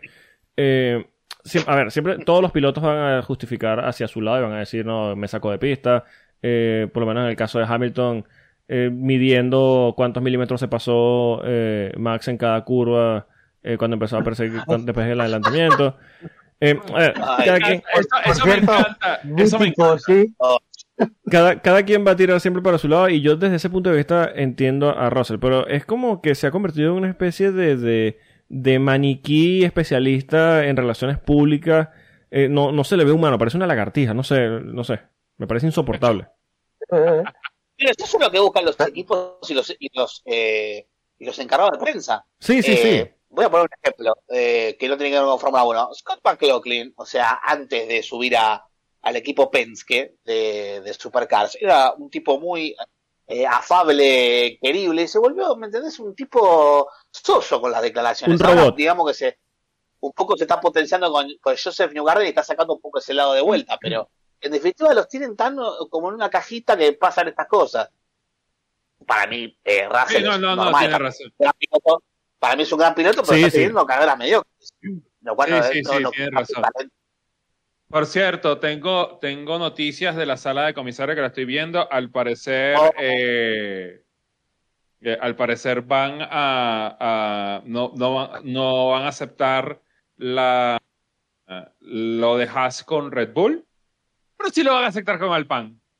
Uh, Palabras proféticas. un saludo a Ryan que dijo que siempre que Fernando Alonso toca o pisa suelo americano eh, pasan este tipo de cosas, así que cuidado. Bueno, ya que hablamos de Alpine, ¿será que hablamos de padre? Sí, hay que hablar eh, del... ah, ok, primero, eh, Fernando Alonso, séptima posición. Me parece eh, una puta salvajada, eh, tomando en cuenta lo que pasó en la carrera. Que merecía más, mira, con la carrera que hizo merecía la victoria. Eh, tomando en cuenta lo, lo que pasó, pero bueno. eh, para quien no lo sepa, Fernando Alonso tuvo un accidente con Lance Stroll. Eh, en la recta posterior ya tenía la maniobra hecha para adelantar a Lance Stroll y, por supuesto, el, el hijo de- del dueño de Aston Martin se movió una vez que, Fernando Alonso eh, inició la maniobra. eh, tuvieron un impacto bastante fuerte. Lance terminó retirado de la carrera. eh, el monoplaza del Alpine de Fernando Alonso se levantó bastante por, el aire. Después cayó al suelo muy violentamente. Ya todos saben todo el tema aerodinámico, lo, fuerte que caen los monoplazas cuando se levantan un poco. Se ha ido contra el muro. ha entrado a pits, ha cambiado el alerón y ha empezado una remontada. El suelo. El suelo ha, eh, ha empezado una remontada absurda que, que nadie se explica y seguramente nadie se explicará. Y bueno, terminaba. Es, logró escalar hasta la sexta posición. Lando Norris le quitó la posición en la última vuelta. Pero bueno, termina en una grandísima séptima, posición. eh, que bueno, yo creo que deja claro, eh, primero, que a sus 41 años Fernando Alonso está en su, en su mejor momento, seguramente como piloto. Eh, y segundo, que tiene los cojones del tamaño del estado de Texas. Qué bueno. Todos lo sabíamos, pero nos lo ha vuelto a recordar. Como, y, hay que recordar que todo es más grande en el estado de Texas, ¿no? Sí, sí, sí, claramente. Entonces te para imaginar el tamaño de esos cojones. Sí. En cuanto al incidente. A ver, Ajá. yo quiero decir. Lance Troll es un delincuente. Hay que, Sí, sí, que- sí, sí. hay que la- hay que decir las cosas como son. Eh, ya en otras oportunidades, de hecho, eh, hay pilotos que me gustan muchísimo. Y en este caso voy a mencionar a Sebastián Vettel, que ya vamos a hablar de Vettel, que hizo una grandísima carrera también. Pero eh, en el momento que Sebastián Vettel usó el monoplaza para eh, chocar de manera deliberada a Lewis Hamilton en Bakú, lo dijimos aquí en, en el podcast. Eh, eso ya no es un tema deportivo, no es un tema de que se molestó y, y- quiso eh, como meter un poquito el codo. No, tú no puedes usar un monoplaza de Fórmula 1. eh, primero, ningún tipo de coche, ningún tipo de, de- de- vehículo. Eh, pero no puedes usar un Fórmula 1 como un arma y es lo que está haciendo regularmente el Lance Stroll. Eh, el tipo es un incompetente absoluto en cuanto al uso de los espejos, eh, en cuanto a las maniobras defensivas. Y, y bueno, claramente, eh, de no ser, queda más que demostrado, pero bueno, claramente, de no ser por el dinero del padre, él no tendría lugar en la Fórmula 1 porque es un tipo que, si bien, ojo, yo he sido el primero en defenderlo en este podcast, eh, lo que ha hecho en la carrera. quita la otra. Sí, lo que, lo que hizo, pues ya para, para, bueno, para, para darle paso a, a ustedes eh, en el Gran Premio de Estados Unidos, es criminal, absolutamente criminal. Mira, en otra categoría del mundo, esa movida literalmente te gana una sanción de por lo menos te me quedas sentado en una carrera. NASCAR viene de establecer un parámetro de una retaliación de Boba Wallace con Kyle Larson en la semana pasada Sí. en Texas, que todo el mundo pensó que lo que le iban a tirar era dinero y punto. Entonces dijo, no, te me quedas sentado un día. Sí. Eso, ese tipo de actitudes son las que la FIA tiene que tener mano dura. Porque si tú me dices, no, bueno, es que Lance Stroll no lo vio, porque Lance Stroll, eh, por lo general, este, no ve los espejos retrovisores. Pero sí lo vio. La Sí. cámara on board lo muestra, que le dice, ah, por ahí viene Alonso, me voy a tirar al medio de la pista porque lo quiero bloquear. Sí. Si no lo hubiera visto, no, se hubiera, no hubiera hecho lo que hizo, es ese movimiento. En plena recta, en plena recta, y vuelvo a decir, en plena recta para que provocase el accidente, que rompe su auto y rompe el auto de Fernando Alonso. que Alonso no le provoca el abandono. Yo, yo entiendo también que hay mucha gente que no, no, qui- no quiere ver esto, pero cuando... A ver, yo voy a nombrar, digamos, lo que se tuiteó hoy. O sea, la mayoría de las personas que estaban viendo la carrera vimos esto que estábamos relatando. Bueno, no fue el caso de Hazel Southwell, que eh, dijo, no, no, la culpa es 100% de Alonso. ¿Qué carrera estás mirando? Sí. Pero el problema no es Por eso de que no sepa lo que está favor. mirando. Adrede. Eso es adrede. Eso es adrede. Sí. En definitiva, es parte del- de la operación y, de- y del lobby que hacen los, los periodistas británicos. En este caso, pues si hubiese sido otro piloto, le echan la culpa a Lance Stroll. Pero en este caso era Alonso. Pero no por el hecho de ser solamente Fernando Alonso, sino por el, por el hecho de ser, de ser hispanoparlante. Que de esto existe y no se puede negar absolutamente, y más en el reino, hundido. ¿no? Un saludo a Listras. Entonces, No. quiero decir, o sea, está teniendo más primer ministro que presidentes en la Argentina, que ya eso es mucho decir. Pero, ¿qué te quiero decir? Si como sos una periodista que sos incapaz de ver como un... Yo entiendo que las Fórmula E rectas no hay y que, y que se chocan. Entonces yo entiendo que la mayoría de los pilotos que están en Fórmula E son bastante paquetes, se chocan solos y demás. Sí. Uno eso lo puede entender, hace cualquier cosa con los circuitos y demás. Yo quiero la Fórmula E, de verdad. Yo esto lo dije en un video hace ya mucho tiempo. Yo tengo una relación amor-odio con la, con la Fórmula E y con otras categorías y yo argumenté el motivo. Pero ¿qué te quiero decir? Yo entiendo que este- es- hay gente acostumbrada que no haya rectas, no haya rectas, no haya curvas, no haya nada. Solamente gomas y vemos qué pasa. No, acá se estuvo provocar un accidente gravísimo. Entonces, y ojalá eh, lo de Alonso no sea más que dolores que tuvo después del accidente, pero el, el tipo que corrió Indy 500, no Sí. una vez, bueno, sí, una vez y la otra vez quedó pampeado por el equipo de Juncos, pero corrió Indy 500 e iba ganando ese Indy 500 que estaba Sí. corriendo, y el tipo dijo que sintió miedo hoy. Sí. No, y no que- a y 300 no- kilómetros y- por hora hoy. Y no nada más Indy 500, te ganó las 24 horas de Le Mans, ha corrido el Dakar. Mira, yo conozco a Hazel, pero si Hazel dijo eso, discúlpame Hazel, tienes demasiado tiempo viendo la Rumba Championship. Demasiado tiempo. Sí, sí, no, no tiene ningún tipo de, de, Este de- programa no sentido. cabezas. No abrí cabeza. Hay mucha gente que ve solo F1 y no quiere ver otra cosa. Hay que ver más cosas porque el, el automovilismo es, es tan hermoso como variado. Yo, es verdad que yo te lo llevo que veo Australia, que veo Japón y demás, pero eh, la, la realidad es eso. Hay, que en la variedad uno puede encontrar dónde, dónde está lo dónde está lo que la gente que hace la cosa bien y dónde está la gente que hace la cosa mal. Esto es una suspensión, pero de, pero de manual. La FIA es porque es tibia y por, pero ya siquiera por el hecho de que Stroll sea el hijo de quien es, sino es el hecho de que con estos pilotos pasará exactamente igual. Es decir, acá queda más evidente porque es un tipo que llegó a Fórmula 1, te digamos, bueno, con prema y bueno, y con- Sí. de aquella manera. Pero ¿qué te quiero decir? Si vos llegas a Fórmula 1 pasa esto. También eh, cuando se saltean ciertos pasos y cuando tampoco hay madera como piloto. Entonces, eh, bueno, en definitiva es lo que tenemos con, con, con este chico que va a ser compañero de Alonso. Entonces, bueno, veremos qué tal el año que viene. Pero bueno, en definitiva lo que ha hecho Alonso es otra muestra más de, de su talento, como por si hiciera falta. Y además con un auto que no estaba para terminar sexto ni, ni a palos, No. porque se vio en los ritmos, no tenía ritmo de clasificación, no, no- tenía ritmo de los entrenamientos. No es que no estaba para terminar. No es que no estaba para terminar. Sí, no es que no estaba para terminar sexto, no estaba para terminar. Es Y más, punto. eh, lo- lo- los, que a mí no- los que a mí me conocen saben que yo no soy de, de compartir la misma vela de Fernando Alonso. O sea, mi Fernando Alonso me parece un gran piloto, pero no es como para vivirme. Yo sé, me van a votar este podcast, pero bueno. pero espero, es lo mínimo que yo le pido a Fernando Alonso. Fernando, yo sé que tú estás escuchando esto. Sí. El año que viene, quiero que Lance Stroll sienta el mismo miedo que existió Stoffel Van Dorn cuando lo tuviste en el 2012, el perdón, en el 2000, ¿qué? 15, 18. 15. El 2015 2015. en McLaren. No, no, miento, 17. No, Bueno, ahí está. Sí, sí, Se 17. fue sí. Sí, sí, sí. Yo. Bueno, yo- Ajá. Sí, sí, Rubén. Tengo que decir varias cosas, ¿eh? A ver, primero, del- ha venido Ale Reyes, que no es tan alonsista, yo que soy muy alonsista, vengo a decir que es uno de los días que más orgulloso me siento de ser fan de Fernando Alonso. Y no es para menos. Me siento orgulloso todos los domingos, además, pero además le vaya mal o le vaya bien, pero hoy especialmente.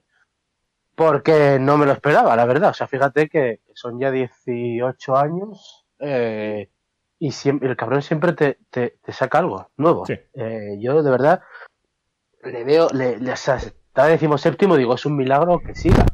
Y ya eh, entre lo de Hamilton, Verstappen y tal, yo tenía siempre un ojo puesto en el item y en lo que estaba haciendo. Y digo, no puede ser, no puede ser, no puede ser. Bueno, un P12, P11, vale, está bien. Puntos, buah, increíble. Cuando le veo ya llegar al sexto, digo, ¿qué hace? Que no puede ser. O sea, no, literalmente no puede ser. De verdad que me siento muy, muy orgulloso de ser fan de Fernando Alonso. Eh, de verdad que yo creo que estamos ante una de sus cinco mejores carreras en la Fórmula 1. No tiene nada que envidiar lo que ha pasado hoy con la Bakú 2018, por ejemplo. Creo que es incluso superior. O sea, de verdad que un coche que se pone a dos ruedas, que se estampa contra un muro Sí. después del toque a 300, no debería seguir bajo ninguna circunstancia y ha seguido. O sea, de verdad que ya no solo que le han cambiado el alerón, es que no tenía suelo. Sí. Es que no había suelo. Eh, Es que para, tío, para- para eh, entender el tema de- del efecto eh, suelo y lo importante que es en estos monoplazas, eh, y perdona, Rubén, eh, con el accidente de Fernando Alonso y, y Lance Stroll, que bueno, con el impacto se rompe el suelo de- del Alpine y, y- logra seguir y, y hacer esta, esta remontada, eh, entre las tantas piezas que volaron en ese accidente, y le- uno de los primeros involucrados que, que- que estaba justo detrás del incidente fue Mick Schumacher. eh, muchas piezas impactaron el suelo de- del Haas y eso fue lo que hizo que en la, en la segunda mitad de la carrera de, se viniera abajo el Haas porque no tenía ese efecto suelo tan importante en estos monoplazas. Eh, está bien, habría que dimensionar y, y habrán sido daños muy diferentes, pero un daño por mínimo que sea en el suelo, en estos monoplazas se nota muchísimo. Y, y esto da más mérito a bueno, lo que hizo Fernando Alonso con este Alpine. no le, no le ha pesado, o sea, de verdad que es una exhibición absoluta. Creo que era piloto del día, o sea, Vettel lo ha hecho muy bien, pero no he sido mejor que Fernando Alonso y ni de broma. Eh, Fernando Alonso ha sido el mejor piloto sobre la pista. Los únicos que igual se le acercan son Verstappen y Hamilton y yo creo que ni siquiera. De verdad que yo creo que hoy hemos visto una de las exhibiciones de la década en la Fórmula 1. Y luego del accidente son varias cosas, pero eh, sobre todo yo creo que eh, no tendría que correr Lance Stroll la semana que viene en México directamente. Sí. Porque yo lo primero que pensaba era, toca en encima en cuanto lo he visto en plena recta digo, buah, retrovisores. Stroll, retrovisores, Sí. lo de siempre. Lo típico. Y yo pensaba, esa primera repetición, seguía pensando en retrovisores, pero claro, luego ves Lombard es que está mirando al retrovisor en todo momento. Lo cual es gravísimo. Eh, por cierto, hablando de retrovisor, que Fernando ha pasado también a Magnussen mientras se le caía el retrovisor derecho. Sí, de hecho lo, lo he puesto en Twitter. El, el Alpine venía despedazándose, pero él venía ganando posiciones. O sea, es absurdo. O sea, fantástico. Y en lo de Stroll me, me quiero detener en dos puntos. Porque hoy precisamente Gasly, eh, por no cumplir la sanción que le han puesto, ha tenido que cumplir otra de 10 segundos Sí. y al final tiene 9 puntos de penalización ya, que se le empiezan a limpiar en mayo de 2023. Es decir, con 3 puntos más se pierde una carrera y tendrá todavía 8 grandes premios hasta entonces, por lo menos, Sí. eh, hasta llegar a mayo.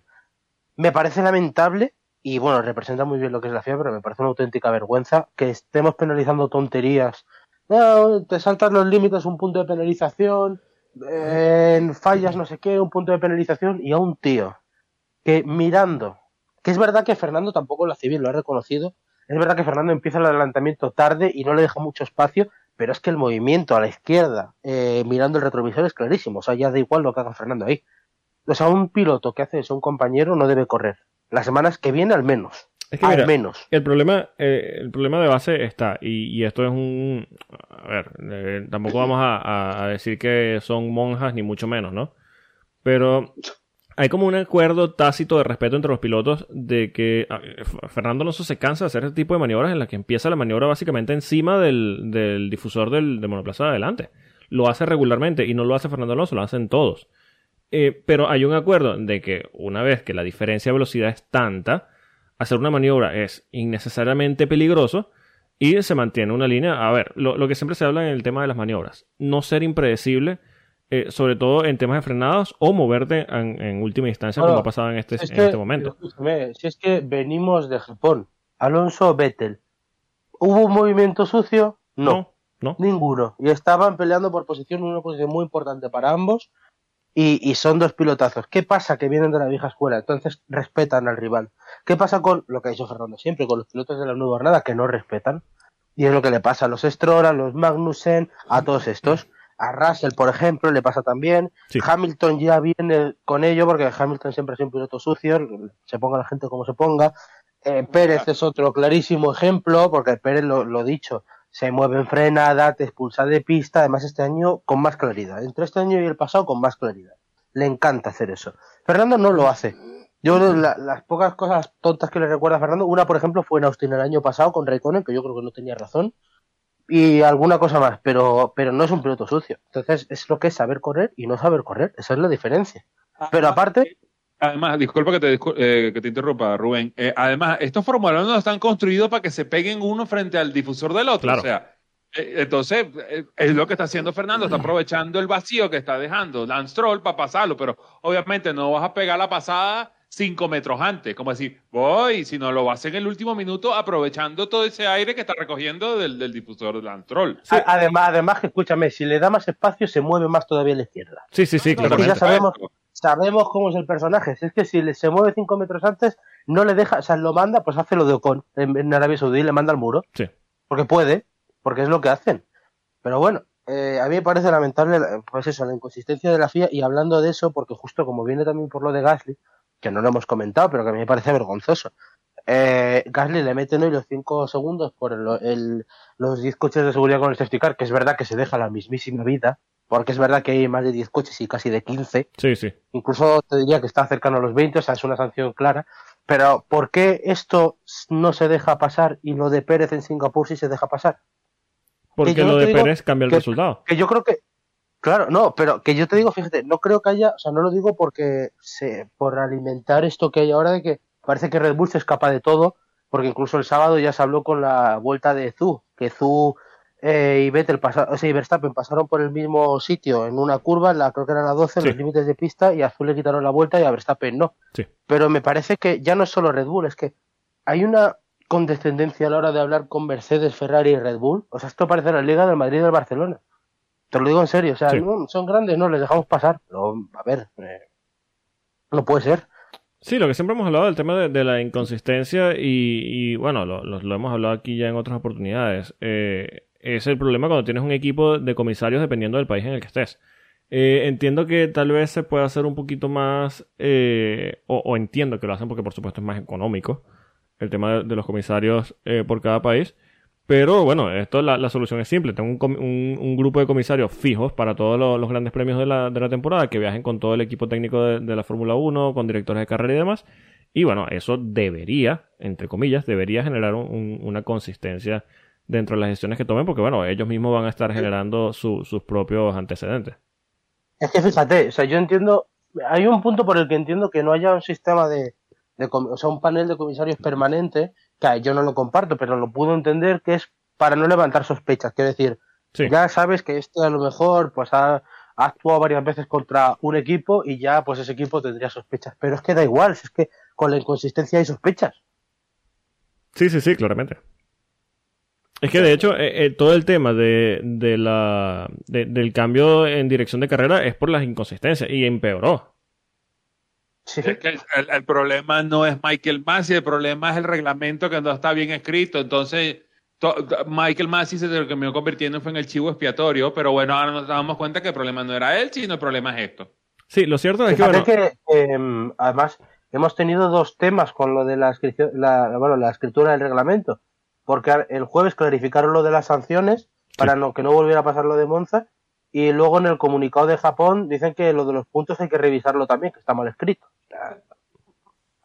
sí, lo hemos dicho en, muchas oportunidades. Eh, el problema de base, y, y- y, bueno, ya como digo, lo, lo hemos dicho en otras oportunidades, eh, es que el reglamento está escrito de manera intencional para que esté abierto a, a- a interpretación, porque así lo pueden manejar según el interés que, que les corresponde en un momento determinado. Y, bueno, yo creo que esto es, más que evidente. Eh, es un problema de base de la categoría que yo creo que ellos conocen muy bien. Eh, no puede ser que todos los fines de semana estemos eh, discutiendo de si de por qué pasó esto y por qué pasó lo otro cuando hay un, reglamento. De hecho, la, la Fórmula 1 yo creo que es el único deporte que tiene cuatro o cinco reglamentos, que si el técnico, que si el deportivo, que si el financiero, que si este, que si el otro. Entonces, yo creo que es intencional. No sé si, si como pasaba con el fútbol, con el tema antes de que existiera el VAR, de que siempre se había dicho que el fútbol vivía de la discusión de los lunes y martes eh, para, por el tema de las equivocaciones arbitrales y demás. Eh, no sé si la Fórmula 1 pretende o, es su intención hacer eso en el tema de, de este tipo de polémica, eh, con el tema de las interpretaciones y las inconsistencias, de que mantienen el deporte en la boca de la gente, simplemente con este tema de, de, no ser consistentes a la hora de tomar decisiones. Puede ser tal vez la intención de, de la categoría, no lo sé, no me extrañaría. Bueno, hace cuatro horas que acabó la carrera y todavía no sabemos si valen los resultados o no. O sea que, Cierto. Pero, pero pasó para las carreras, digo, o sea, que, que eh, tenés que esperar hasta bien entrada la noche, como, es- bueno, como es el caso de, de esta carrera, porque es en suelo americano, pero cuántas veces hay que esperar hasta bien entrada la, la, la tarde en esta parte del mundo para que se sepa el resultado de una carrera cuando se tendrá que decidir muchísimo más rápido. Yo entiendo perfectamente como eh, que decían un poco ustedes también, eh, que hay que poner el porte Pero bueno, o sea, claramente es, es parte de la inconsistencia, es parte de un sistema que no, no, no está funcionando correctamente. Y bueno, es parte de lo que provoca esto. O sea, el Gasly tiene una sanción, Albon tiene una sanción, este, Russell tiene una sanción y, y Stroll tiene otra. O sea, tres puestos de, de- en la grilla para Stroll por casi provocar un desastre. Eh, es, es que es lo, barato que sale, lo barato que sale. Baratísimo. O sea, ¿Cómo que tres posiciones? No, pero, Tres posiciones para México es eh, poco- que no se va a pelear nada. es nada. Pero encima que ha sido peor para Stroll, o sea, tú imagínate que a Stroll, uno de los coches que pasa, que encima han acelerado varios, le pega de, de- de lateral. Con esa cantidad de fuerzas que a 200 por hora lo matan. Lo Sí, matan, sí, ¿eh? sí, sí, claramente. Y, y hay que decir, eso fue el final de la recta. Ellos ya no es que vienen a 200. Ellos están sobre los 300 y tantos. Sí, sí. Es, eh, de hecho, recuerdo cuando él también se pegó, el mismo Stroll, en la recta de, de Bakú, que su primera reacción fue, chicos, sáquenme de aquí. Fue lo primero que dijo en, en- por la radio, porque veía la velocidad a la que venían los monoplazas y, y sabe la- las consecuencias. Entonces, que él haga este tipo de maniobras, sabiendo, o, o- teniendo por lo menos, tenen- teniendo nosotros el antecedente de, de ese team radio suyo, diciendo, chicos, sáquenme de aquí por lo peligroso que es, eh, te habla primero que es un tipo muy imprudente y segundo, un tipo que no está muy bien de la cabeza. Si el, si el problema es que quedan como mártires. Es lo que le pasó a Grosjean. O sea, Grosjean en el accidente de Bahrein, parece, parece que hay gente que no se acuerda, pero que es culpa suya. Sí, sí, claro. Te hablan que sí, de- luego pasan desgracias y ¿qué hacemos? pero ahora es el Fénix. Ah, bueno. Claro, claro. La circunstancia se dio, se dio de esa manera, pero la culpa es de Grosjean. Es como cuando él trompeó en Bakú y dice Ericsson giras. No, o sea, claramente es un tipo que, son tipos limitados, son tipos limitados que llegan a, llegan a Fórmula 1 y causan estos desastres.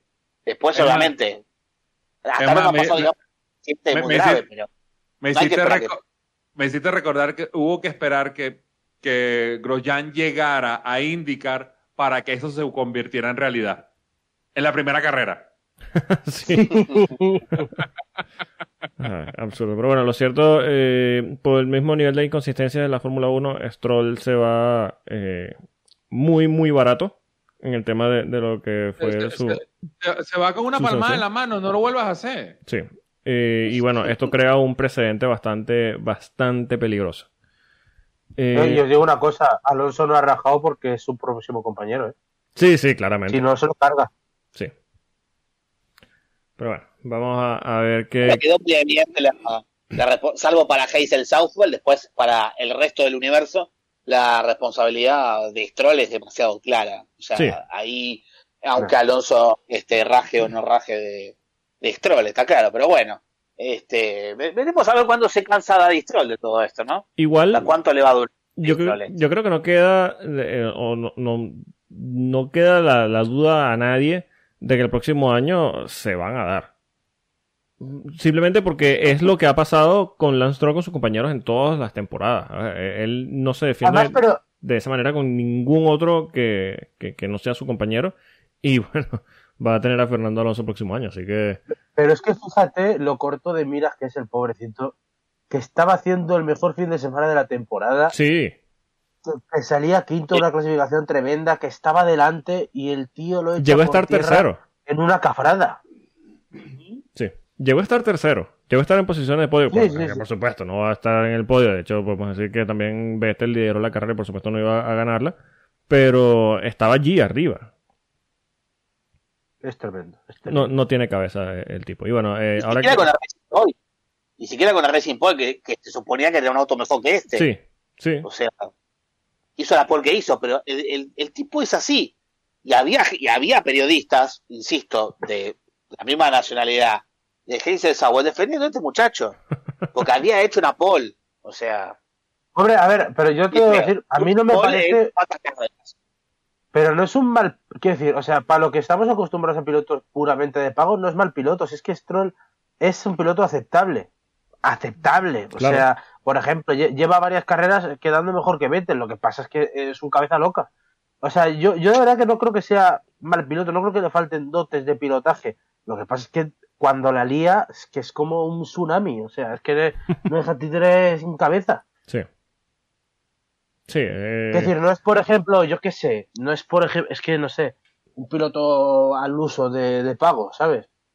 Sí, no un- hemos tenido no es Voldemort. peor en la Fórmula 1. No es Voldemort ni Pastor Maldonado. No, pero fíjate, Pastor decir un par. también, o sea, cuando tenía el día tenía manos, o sea, si, no sé, eh, es que no Ah, se me ocurre paquete, el- todo es- siempre fue un paquete. Sí, sí, No, claramente. ver, claramente. Mucha suerte ver. aquel fin de semana en, en Barcelona, pero el tipo fue un paquete siempre. El tipo es un A ver, paquete, o sea. no- no fue un buen piloto, que pero- pero- ahora. no, no fue un buen piloto, pero, Es un paquete. pero era, era rápido, por ejemplo, o sea, eso no se lo podía quitar nadie. El, el tema que tiene, eh, eh, el, el tema que tiene Stroll es que puede sacar rendimiento, es capaz de hacerlo. Sí. Pero claro, eso no vale cuando haces estas cosas. tiene el mal canadiense, ¿no? De su compatriota, por ejemplo, Latifi, que hizo un trompo en la carrera, Uh, la y de Paul Dallarana, que hace trompos en todas las carreras del hueco. O sea que Sí. ahí está. Que por cierto, O sea, eh, el trompo.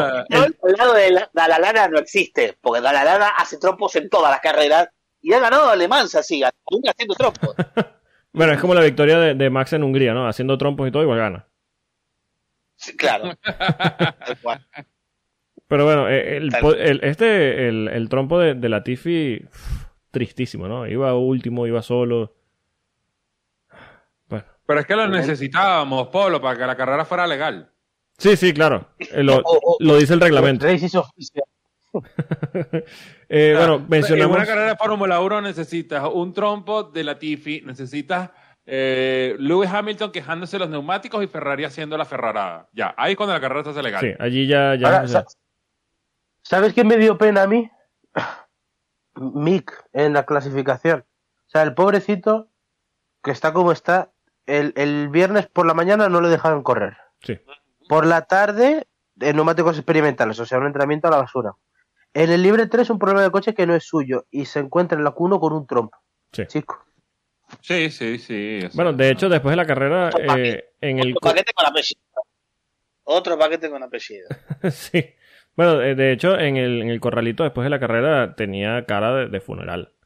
Eh, yo creo No que él, no ya sabe que, que, bueno, su tenía que aprovechar la- las oportunidades, le quedan muy, muy pocas.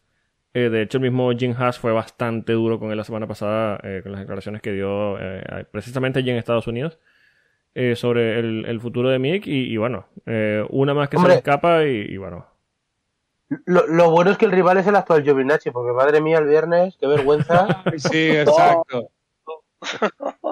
terrible. Eh, Otro, otro, eh, otro, otro papelón. Otro papelón. Exacto. más. o, eh, esa- eh, ese, eso del viernes no lo salvaba ni de Italian Jesus. Lo peor es que No. después sale, sale en prensa, por supuesto, el pobre que, que va a decir y dice, no, yo no creo que lo que pasó eh, eh, influya eh, en mi posible futuro en la Fórmula 1. Hijo, sí va a influir. Sí va, sí va a influir. Porque... Mira, si tú, me, si tú me dijeras que hubiera sido Logan Sargent o, o haya sido Alex Palou, quien será eso, bueno, no tienen la experiencia. Giovinazzi viene de correr dos años con Alfa Romeo, por el amor a Cristo. Claro, claro, Giovinazzi es un tipo Pues, con Sebas- experiencia. Además, eh, el tipo es piloto reserva de Ferrari, no me jodas. Jim Haas, oye, por favor, no me rompáis el coche. Giovinazzi, bueno, mira, es tu opinión. Que Mick No, está gastando... Eh, pero, pero no la comparto. Pero no la comparto. comparto. Pero ¿saben también qué es, lo que, qué es lo que pasa con esta clase de pilotos? Que ya de por sí son limitados de talento y limitados en, ot- en otras áreas, como por ejemplo el cerebro.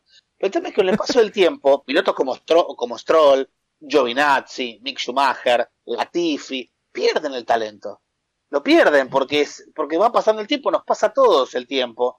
Y a los pilotos también les pasa, les pasará más rápido. Sí, Pero ¿qué claro, por lo menos... decir? sí. O sea, pierden, pierden las referencias, pierden todo. O sea, tipo como Latifi, hacer ese tropo que hizo, no tiene ningún sentido. Lo mismo Giovinazzi chocando. Giovinazzi es el único tipo que choca en un auto a Fórmula E y se lesiona. O sea, imagínate vos cómo de mal tenés que estar para chocar en un auto de Fórmula E y lesionarte.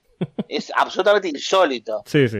Insólito. Ni el peor, ni el peor piloto de Fórmula E ha chocado. Merece una medalla. Eso, eso, o esperas que Michelin te entregue un neumático de lluvia que no sirve ni para lluvia ni para seco. Bueno, la, la Bueno, típica. Todavía tengo grabado en la cabeza esa curva del E-Prix de Nueva York y todo. ¡Ah! Sí, sí, todos pasando de largo. Eh, Es verdad que pff, penoso, pero bueno. eh, yo creo que ese campeonato eh, le veo, tal vez no a corto plazo, pero le veo lo mismo, eh, el mismo resultado que la W Series. Bueno, ahora que la FIA dijo de que quiere un campeonato full femenino bajo el... No es que quiere, que lo va a ¿cómo hacer. Que lo va a hacer bajo el paraguas de la FIA como que... ¿Y por qué no agarraste la W Serie? Primero la deja morir, porque le suelta la mano de una manera obscena. Y segundo dice, ¿sabes qué? Yo voy a hacer mi propio casino con juegos de azar y mujerzuela. Exacto. ¿Cómo es? Grande, grande venden. Qué grande vende, sí. La FIA hizo lo mismo en su momento con el tema del campeonato de turismo.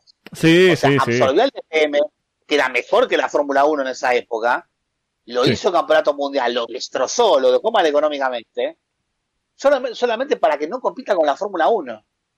No, pero, Solamente pero para lo peor es, Fórmula 1. pero, La pero lo propia peor FIA es, morir el campeonato de turismo actual, el formato de, de TCR, que bueno, Sí. eso es culpa de los Sport Events, también unos, unos geniales promotores, lo mejor, hay que felicitarlos, dar un aplauso y medalla eso también. Pero, pero bueno, lo, peor, lo peor es que, que, o sea, a mí me ha hecho gracia sobre todo el, el comentario de Hamilton del otro día de "Ah, es que qué vergüenza, no hemos hecho nada, que es en plan, son siete millones y medio lo que no ha querido pagar la Fórmula 1, que por cierto la Fórmula 1 no tiene obligación de pagar nada porque no es un campeonato suyo, No, no, por eso supuesto. es lo primero. Segundo, eh, son siete millones y medio que Hamilton podría haber puesto sin que, o sea, sin inmutarse, le podría haber hecho un cheque, le podría haber Aprovecho, llevado incluso en una maleta siete millones y medio y no hubiera sí, pasado sí, nada. aprovecho de que, bueno, se- eh, ahora que mencionas eso, perdón que te interrumpa, el tema de que no, que no hemos hecho nada y tal. Eh, Broncos de Denver. Sí, sí. Ah, sí, iba a decir eso, iba a decir eso. O sea, Me lo sacaste de la boca, Alex. Me lo, eh, señor Polo, me lo sacaste de la boca. Iba a decir eso. Él los vio perder el otro día contra los, Let's contra los, ride. contra los Ángeles Chargers. Sí. El otro día. Pero fíjate, pero fíjate lo hipócritas que son, o sea, en este caso Hamilton, que es, o sea, la FIA lleva años cargándose las categorías de promoción, años, dejó morir la Fórmula 3 de Euroseries, que era magnífica, Sí. la Fórmula Renault 3.5, la Eurofórmula corriendo con siete tíos, y, y viene Hamilton, no, mira, es que la W Series la estamos dejando morir, joder, Sí. qué, qué, qué- selectivos. Que por cierto, que por cierto, ya hablando. es que, que- que horrible. La FIA mata todo lo que es bueno. Ese es el problema. Sí, sí, sí. No, pero- Ya no Ya solo. Cu- cuando- las fórmulas, todo, todo. ya, ya va, que cuando Polo suspira es porque algo grande viene. Lo que pasa es que ahí, Sí. eh, cuando estamos, ya que estamos hablando de la, de la W Series y todo este tema, Jamie Chadwick. Oh. Mm. Yo, Ay, esta, test de la Indy Lights, ay, qué eh, pena. esta chica es bicampeona de la W Series. Tricampeona, Tricampeona, tri- tricampeona, tricampeona. perdón. Tricampeona, la única campeona que existe de, de esta categoría, por- hay que decir. Eh, ha ganado eh, la, la W Series eh, con, con bastante diferencia respecto a, su- a los demás pilotos que, que eh, comparten categoría. Y bueno, se anunció con bombo platillos que iba a hacer unos test de la Indy Lights, eh, señor Rubén. ¿Cómo le fue, ¿cómo le fue a la 16 chica? pilotos. ¿Cómo, perdón? Decimosexta de, decimosexta de 16 pilotos. Uh, un saludo a Carmen Jordá que nos está escuchando. Uf, do- dos cosas. Dos cosas acerca de eso.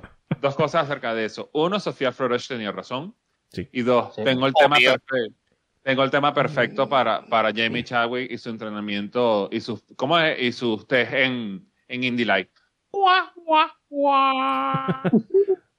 Que- mira, no, no quiere decir que la chica sea mala y tal, pero quiere decir que todo este tema de la, de la W Series no tiene ni pies ni cabeza, no está dejando absolutamente nada que ella tenga que repetir en este campeonato. O sea, que, que, ser campeona de la categoría no le abra las puertas en otra categoría. Eh, te dice de que No, ha- no, hay un pero- problema bastante serio y además que no sirve de escalera para nada, porque es que tú sales de allí a ningún sitio. que quiere hacer la Indy Lights para ir a Fórmula 3, Fórmula 2 y Fórmula 1 en última instancia. Ya, no, claro, yo también. Yo estoy jugando eh, Fórmula 1 en, en la Play para, para, Claro. para yo también montarme en esa escalera. o sea. Ah. Ay, Dios mío, no puede ser. Lo, no lo puede único que me parece eh, triste y, y bueno, ya bueno, eso dependerá ya al final de- del talento que pueda desarrollar o no Jamie Chadwick en, en, bueno, en la, en la carrera que tenga por delante, pero eh, me parece triste que se hayan querido, entiendo que, que hayan, bueno, tomado o querido tomar la, la oportunidad de, bueno, hacer un campeonato de mujeres, tal vez para abrir las puertas o para dar un poco más de visibilidad a, a este tipo de pilotos y demás, pero con la forma en la que se estructuró, que se habló desde un principio de que estaba mal estructurado, de que estaba, no tenía el apoyo necesario, de que un campeonato solo de mujeres más bien las, las iba a aislar más, que yo creo que es lo que ha pasado finalmente. Eh, le ha terminado por hacerle perder tres años que podía aprovechar en otra categoría que sí la hiciera crecer de alguna otra manera. Tal vez no para entrar a la Fórmula 1, pero tal vez podría ir a un campeonato de resistencia, o tal vez podría poner la, la mirada en un Fórmula E, o tal vez hacer carrera en Estados Unidos, como ya ha pasado con, con otros pilotos eh, en otras oportunidades. Eh, yo creo que la han, no quiero decir mentido, pero creo que eh, no fueron realistas con los objetivos que querían con esta categoría y bueno, al final ni siquiera han podido terminar la temporada crearon, este año. le crearon falsas esperanzas y no solamente a Jamie Chadwick, a todas esas niñas Sí, sí, que a todas. corrieron en esa categoría. Pero sí, Ah, es que es una cosa, mira, es una cosa muy tramposa, es lo que en España se dice eh, pan para hoy, hombre para mañana. Porque tú les das una entrada a un campeonato, que es verdad que se lo estás facilitando, pero se lo estás facilitando de la peor manera, que es una apartheid para mujeres. Sí. Evidentemente, las mujeres van a tener más eh, oportunidades porque es exclusivo para ellas y puedes entrar mejor que en Fórmula 3, Fórmula 2, pero es que la competencia que hay es lamentable. Sí. Es que no hay competencia. O sea, las estás apartando para que luego salgan al mundo real, literalmente salgan al mundo real y se las coman. Sí. Es lo que Pero pasa. te voy a decir Eh, una cosa, te voy a decir una cosa, Jamie Chadwick corrió el año pasado en Extreme. Lo hizo bastante aceptable, digamos, con un equipo que no es no es de punta, digo, un campeonato que realmente sí se preocupa porque haya pilotos mujeres corriendo. Sí. Y nosotros podemos ver hoy a Laia Sanz, eh, a Mikaela Alinko-Tulinsky, en su momento a Molly Taylor el año pasado. Manejar de puta madre. Sí. Entonces, quiere decir que madera hay. Lo que pasa que, claro, eh, hay, digamos, eh, ciertos campeonatos como el Extreme, que es un auto, entre comillas, igual para todos. Lo que cambia es eh, el equipo. Obviamente, Alinko Tulinsky es muy buena y Johan Christopher, Johan Christopherson es un monstruo de piloto. Pero a, a lo que voy es esto. eh, la posibilidad está, pero evidentemente no, digamos, no, no está bien estructurado. Y segregar a los pilotos tampoco está bueno. De hecho, es más, es más, ha sido más digno lo de la Copa de Damas en la Argentina en su momento, que Delfina Frers terminó, que era modelo, terminó corriendo en TC2000 Sí. con un auto del montón, terminó corriendo. ¿Qué, qué te quiero decir? O sea, ganando ese campeonato, perdiendo ese campeonato, logró correr el TC2000. La Copa de Damas pudo hacer algo a nivel nacional, que hay muy pocas mujeres corriendo a nivel nacional en Argentina, Sí. nunca, nunca sobraron las mujeres en el ambiente del automovilismo. Algo que la W Series no fue capaz de hacer con toda la promoción que hay detrás. Pero claro, si vos te ocupás en el, en el show off, en que vengan los famosos y qué sé yo, y que Giran y Brad Pitt y eso, y bueno, lógico, la gente eso no le termina interesando. Que ahora que lo mencionas, y termina pasando estas cosas. sí, que ahora que lo que mencionas, mira, por cierto, sí. no, no sé si sabían, perdón, Rubén, no sé si sabían que Brad Pitt estuvo en el Gran Premio. No sé si. sí, sí, sí. ¿En serio? Sí, No sí, sí. No me había enterado. Alguien, alguien lo mencionó por allí, no, no recuerdo quién, pero sí, estaban diciendo que Brad Pitt está en el Gran Premio. Sí, sí. Yo, yo- yo te voy a decir de lo, de lo del, de lo del- bueno, Jimmy Chadwick en este caso, si es que, para que veamos que parece que Jimmy Chadwick hay una conspiración contra ella, que es que Jimmy Chadwick antes de volver con el rabo entre las piernas a, a la W Series, estuvo en la freca con Prema, con Prema, Sí, ¿vale? Prema, equipo top de coche top del equipo del campeón, eh, y no lo ganó. Sí. No solo no lo ganó, que quedó última, que puntuó en dos o tres carreras, que fue horrible. sí, sí. Co- co- o sea, con pocos coches. es que tiene, tiene también. ¿No? Pues nada, pare- parece que es que hay una mano negra y una conspiración. Bueno, pues nada. Sí, es lo que estamos diciendo, de que una vez que, que salen de la W Series o intentan salir, porque, a ver, tú me estestás hablando de Jamie Chadwick porque es la tricampeona de la categoría, pero mencióname a dos pilotos más de la, de, de la W Series. Carmen Jorda, no, wait. No, No, pero es que eh, la única, mira, que puede tener cartel, eh, Mitske sí. Claro. eh, y ya está, porque luego qué. Pues, eh, Sí, que no, es que no hay Bueno, nada. García, Nerea que no. Bueno, y otra es Abby Eaton, pero la conocemos es por el side job que tiene o que tenía. Correcto. y- Claro. Y, por comerse la- y por comerse una banana asesina en, en, en, en Cota. Sí. Sí. Sí, por eso, un poco más. Son categorías que no, no, no dejan nada. Al final, yo creo que, bueno, eh, están centrados en buscar eh, patrocinantes y, y- y gente que financie la, la temporada de la próxima, eh, el próximo año.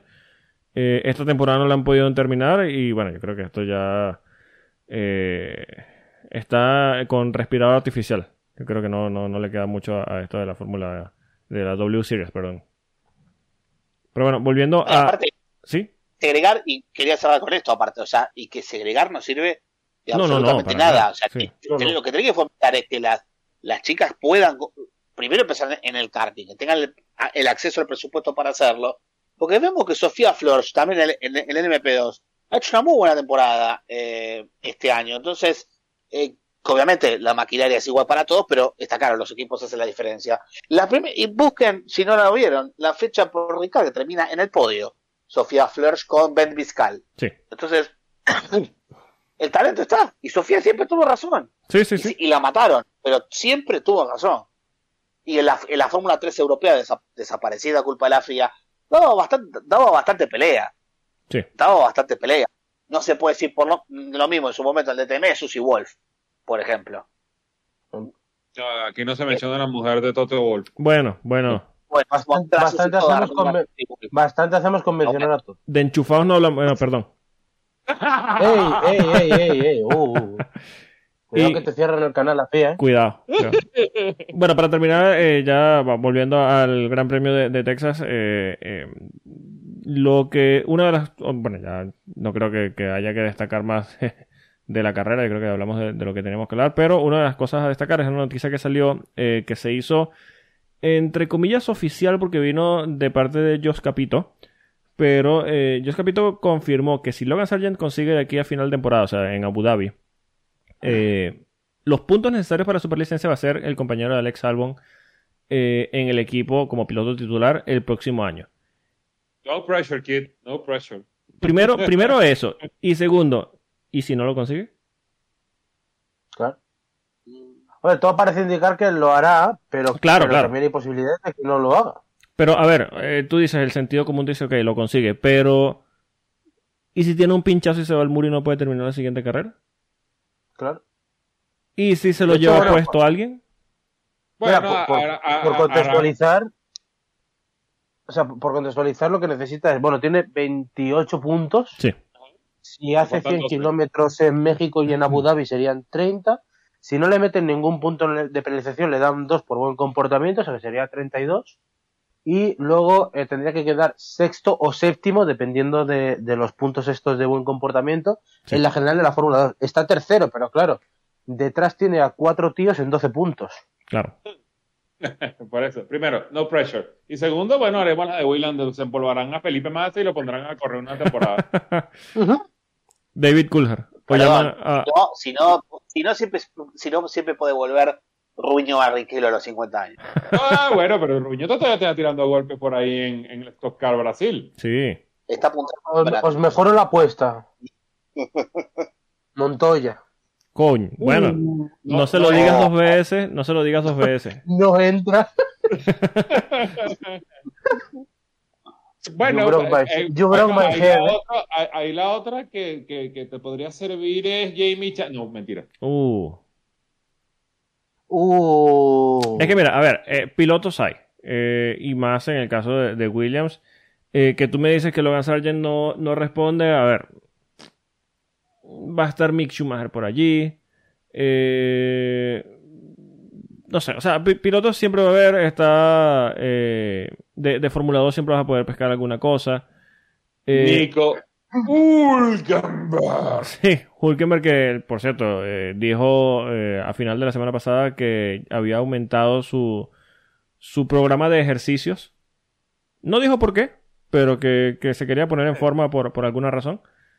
Eh, entonces, bueno, eh, yo creo que Williams va a tener opciones, pero estas declaraciones de Josh Capito me parecen bastante fuera de lugar. Por mucho que haya tomado esa, esa decisión a lo interno, eh, me parece como meterle un poco de, de- de presión innecesaria a, a un tipo primero que por supuesto no te va a ganar la temporada eh, porque ya, Pero ya hay campeón a- de Fórmula lo 2. que me parece a mí lo que me parece raro de estas declaraciones de Josh Capito es que son tan anti Josh Capito o sea Josh Capito, quien no lo conoce, fue el mandamás de Volkswagen en el Mundial de Rally. Sí. Y él nunca tiró uno así como que, no, bueno, vamos a ver qué pasa en el futuro. O sea, todo pensado, calculado, todo. Bueno, si a Oyer le falta esto para ganar el Mundial, bueno, vamos a tener que recortar aquí con, la- con las balas, no sé qué. Que hay que decir- Así como, No, pero, Hay que pero es decir... dijo, o sea, él dijo que había que darle un año más a, a, a Logan Sargent. Sí, exacto, lo, lo dijo hace y no hace mucho. Entonces, la pregunta mía es, ¿eso fue, lo dijo Josh Capito o lo dijo Josh Capito con Dorrington Capital atrás pegándole la pistola? Dilo. No, pero hay que decir también que esto lo dijo en una rueda de prensa a la que él no iba a asistir. Jos Capito llega a esta rueda de prensa porque Matías Binotto no se sentía bien en ese momento de la rueda de prensa y han sustituido a Matías Binotto por eh, Jos Capito y de repente suelta esta bomba. Sí, bueno, por eso mismo, así como que... Como que yo no me preparé, así que suelto esto, así que... y, y lo que venga. Que por cierto, a- hablando de, de Logan Sargent, em, que yo creo que para mí me parece un gran piloto que está cualificado para ese asiento, Sí, claro. pero yo lo hubiera dejado un añito más, ¿eh? sí. Yo, personalmente. yo también le hubiera dejado un año más en Fórmula 2. Yo creo que un año más en Fórmula 2 y es capaz de ganarte el título. Sí, Entonces, está subiendo pero, un tipo o que sea, ya es el talento campeón. está. Lo que pasa es que, bueno, está peleando con la crema de la crema. Bueno, No, Bueno, es su acuerdo. primer año, es su- es su- ¿cómo es? No, digo que, digo que está peleando con la crema de la crema y me acuerdo de Felipe Drugovich, así que me trago mis palabras. Sí, sí, sí. bueno, el campeón, hay que decir. Pero bueno, estaba, estaba claro de entrada que Dorrington Capital iba a poner un piloto americano más tarde que temprano. No es Colton Stark, evidentemente el que queda es Logan Sargent, Sí. que es, para, es buen piloto, yo lo puedo hacer bien, pero bueno, me parece que le van a meter una presión que el pibe lo va a tener que soportar. Eso me parece que es lo contraproducente de esto. Ya no por la temporada de Fedo, que si termina segundo, tercero, cuarto, es una buena temporada, sino es el hecho de que, bueno, saltar a Fórmula 1 no, no es para no es para cualquiera. O sea, Sí, se bueno, mismo a otros pilotos que han hecho una temporada parecida Sí. eh, con la necesidad de Williams eh, económica y bueno, lo han hecho bastante mal. Entonces, bueno, eh, tengo esa reserva porque es el piloto de la grilla, Albon hace lo que puede y es muy bueno. Y no ganó la Fórmula 2, pero bueno, eh, creo que eh, Sargent lo puede, puede tener una buena temporada y ser para Albon un buen un buen complemento. Sí, hay que decir que, bueno, eh, Logan Sargent, eh, a ver, en el tema de la presión, yo creo que eh, la Fórmula 1, yo creo que él estaría entrando a un equipo eh, tal vez ideal para entrar a la Fórmula 1. eh, por el tema de que las expectativas de, de Williams actualmente no son muy altas y bueno, eh, es un equipo en el que te puedes foguear dos, tres años antes de saltar a un equipo eh, medianamente competitivo, que es básicamente- lo que le, le pasó a George Russell. Eh. No tienen la necesidad de, de- porque tienen esta, a Dorito Capital detrás que tienen bastante dinero, no tienen la necesidad de, de buscar un piloto de pago. Y bueno, van a desarrollar un piloto eh, que, que tiene, ha demostrado que tiene mucho talento. A ver, yo creo que nadie niega que Logan Sargent tiene el talento necesario para estar en la Fórmula 1. Eh, el problema está. El tipo, ganó, el tipo ganó con un charuz en Fórmula 3, que eso es como el Sí, sí, claro. Por eso, Bueno, Eh, El problema está en esta presión extraña que le mete Jos Capito eh, a falta de, de nada para terminar la temporada. De mira, hijo, eh, si llega a pasar algo, pues te jodes. Otro año en la Fórmula 2. Por lo que, por lo que sea, por lo que sea, ¿eh? Eh, Logan Sargent en Abu Dhabi va a estar un pelín nervioso, Un pero un pelín poquito. solamente. Un poquito. no, y, él, la- la- y ojo, él no va a sentir la presión. Para y, nada. y yo te aseguro que si eh, por sacar un promedio, eh, si cada piloto tiene, por decirte, en la parrilla dos o tres cámaras encima, ahora Logan Sargent va a tener 300. Sí. Pero sin presión, ¿eh? No, Sí, por eso, no, no, supuesto. y- y aparte de eso, porque él va a llegar a Abu Dhabi, sobre todo con la pequeña presión estadounidense que ya le colgaron el cartel de la próxima Esperanza Americana. Un saludo a Sí, Hombre, por, hombre, por Uh. favor. Además, fíjate, llevamos todo el fin de semana viendo que si Scott Speed, que si Marco Andretti, eh, Mar- eh, Marco no, eh, Michael Andretti eh, y Alexander Rossi, ah, los tres últimos pilotos americanos. Y ya está Logan Sargent con el, con el carro encima, ¿sabes? Sí. Eh, ahora soy yo el que lleva el legado. Un saludo a, a Colton Herta que nos está escuchando, pobrecito. Ay, pobre Colton. Pero bueno, Por cierto, hablando de Colton Herta, que creo que fue Dalton Kellett que pegó una rajada el sábado eh, contra la superlicencia diciendo que bueno que todos sabíamos que Logan Sargent estaba cualificado para pilotar un Fórmula 1, pero Sí. que la superlicencia es absurda, básicamente. no, bueno, que, sí. no, bueno, y, y- y- y si hablamos de rajada, ahí está la de Patricio Ward diciendo de que la, la superlicencia es un chiste. Sí. Así tal cual. Eso, eso es un misterio para eh, nadie excepto la FIA. Bueno, señores, estamos Mira, de, de... hecho, mira, de hecho, Dalton Kellett, por cierto, dijo. Sí. Ah, bueno, no, Da- Da- Dalton Kellett, no, no, no, miento. Ha rajado de otra cosa, fue otro el que rajó de la superlicencia. Bueno, ok. Ah, pero Ah, no, no, porque- mira, no, sí. Bueno, ya, sí, sí, mira, rajó, ya encontré el tuit, perdón. Ajá. Dice, cualquiera en la industria sabe que Sargent está calificado para el puesto, pero digamos que no eh, califica por un DNF mecánico Exacto. o por ser, eh, porque lo tira un competidor. ¿Qué está logrando el sistema de la superlicencia en este caso? Se preguntaba Dalton. Kellett. Está, ahí está. Y Dalton Kelly sigue ganándose el internet. Hecho el pendejo. Eh, por cierto, rajó también de la. que esto me, me gustó mucho. De, la, de los límites de pista. Dice que los límites de la pista son cuando chocas. Si es más complicado de eso, que eso, el diseño de tu pista es de 12 abajo. America, fuck yeah. Yo cierto, quería dejar pasar por alto antes Sí. de, que, de que, bueno, si Polo quiere sacar el programa, hablar sobre Sebastián Vettel y su octavo lugar después de Ah, la sí, cagada por que supuesto. Sí, sí, claro. a terminar top 5 y bueno, otra vez demostrando que, bueno, sus últimos destellos en la Fórmula 1, llegando a liderar esta, esta tarde que estamos grabando, ya anoche, el Gran Premio de Estados Unidos en Cota. Ese adelantamiento Sí. que le hizo a Kevin Magnussen al final de de la que le hemos visto liderar por última vez en la historia. Exacto. Exacto. Que por cierto, Todo el mundo se llegó, acordará. llegó a las 3.500 vueltas. ¿3.500? Sí, 3.500 Seguro vueltas lideradas en su Fíjate, carrera. Que nadie pensaba que iba a llegar con esta Aston Martin, por supuesto, menos después de- del anuncio de, de su retiro. Y mira, las vueltas que lideró le dio para llegar a las 3.500 vueltas lideradas en su carrera. Y como ibas a decir tú, Polo, con ese último adelantamiento, que es una Sí, auténtica barbaridad una el control del coche que tiene el Ahora, puto Vettel, ¿eh? hay que decir, hay que decir que Magnussen venía con eh, unas, unas gomas medias que tenían 35 eh, vueltas. Eh, a ver, no, no quedaba mucho agarra en esas gomas, pero el adelantamiento de Sebastián Vettel es una salvajada. Y lo mejor, sí, y lo mejor es Bueno, que una vez que cruza la, la línea de meta, lo ha celebrado como que es un novato ganando sus primeros puntos en la categoría. Ha gritado, ha celebrado, ha levantado el puño. Eh, se, se le va a echar de menos. Se le va a echar de menos en la Fórmula 1. es Sí, sí, por pero se las ha arreglado Vettel para que el mérito del adelantamiento sea suyo y no de mérito de que tiene Magnussen 35 Sí, sí, vueltas sí. de neumático medio, porque el control que hace del coche, por ejemplo, en la última curva es una brutalidad. Sí. Bueno, y todo, o sea, es que de verdad que visto desde la es una auténtica pasada, ¿eh? O sea, le recomiendo a la gente que lo busque porque imagino que la Fórmula 1 lo subirá porque es una imagen fantástica, pero de verdad que es una, una segunda mitad de vuelta que es, para, yo la pondría de verdad en clases de pilotaje, o sea, es que es perfección. No, es que no nada más era, era Vettel peleando contra los elementos de la pista, no era nada más peleando contra Magnussen, era peleando contra el puto Aston Martin que no quería quedarse quieto. Claro. Vamos para allá y jálalo para acá y vamos, vamos para adelante. No, Por cierto, un saludo, un mucho. saludo, un saludo a la FOM que no ha querido mostrarnos lo de Alonso con Norris y tampoco lo de Vettel, porque bueno, estaban muy, muy, Ah, sí, muy, muy concentrados con, con, con, con- Está muy interesante. Max haciendo nada. Sí, bueno.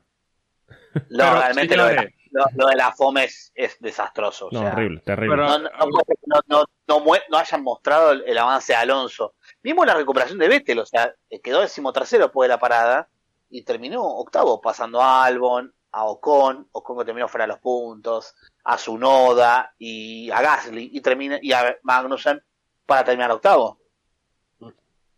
Sí. Son muchos Sí. sobrepasos que te Sí, sí, sí. Claro, pero, pero volvemos al punto. Es una retransmisión de la FON que estamos criticando. ¿Qué hay de nuevo en eso? Exacto. ¿Dónde, dónde está la noticia? No, no hay ninguna novedad.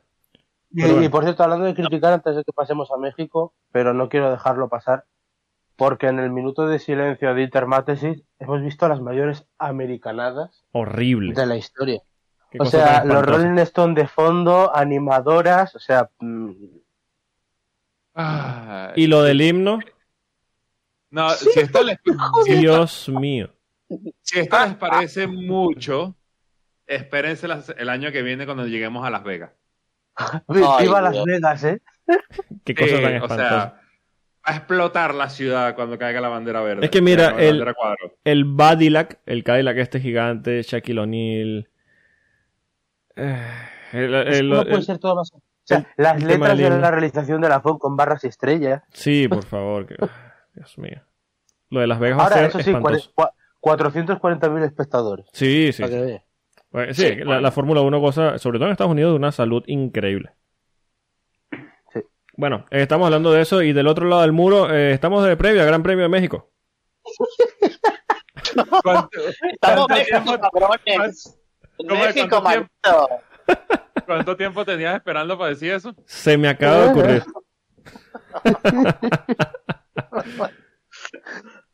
Muy bien. Bueno, yo creo, que, yo creo que nadie duda de que Red Bull le va a servir ya con ambos campeonatos decididos y queriendo, por supuesto, que, que Checo termine segundo en el campeonato.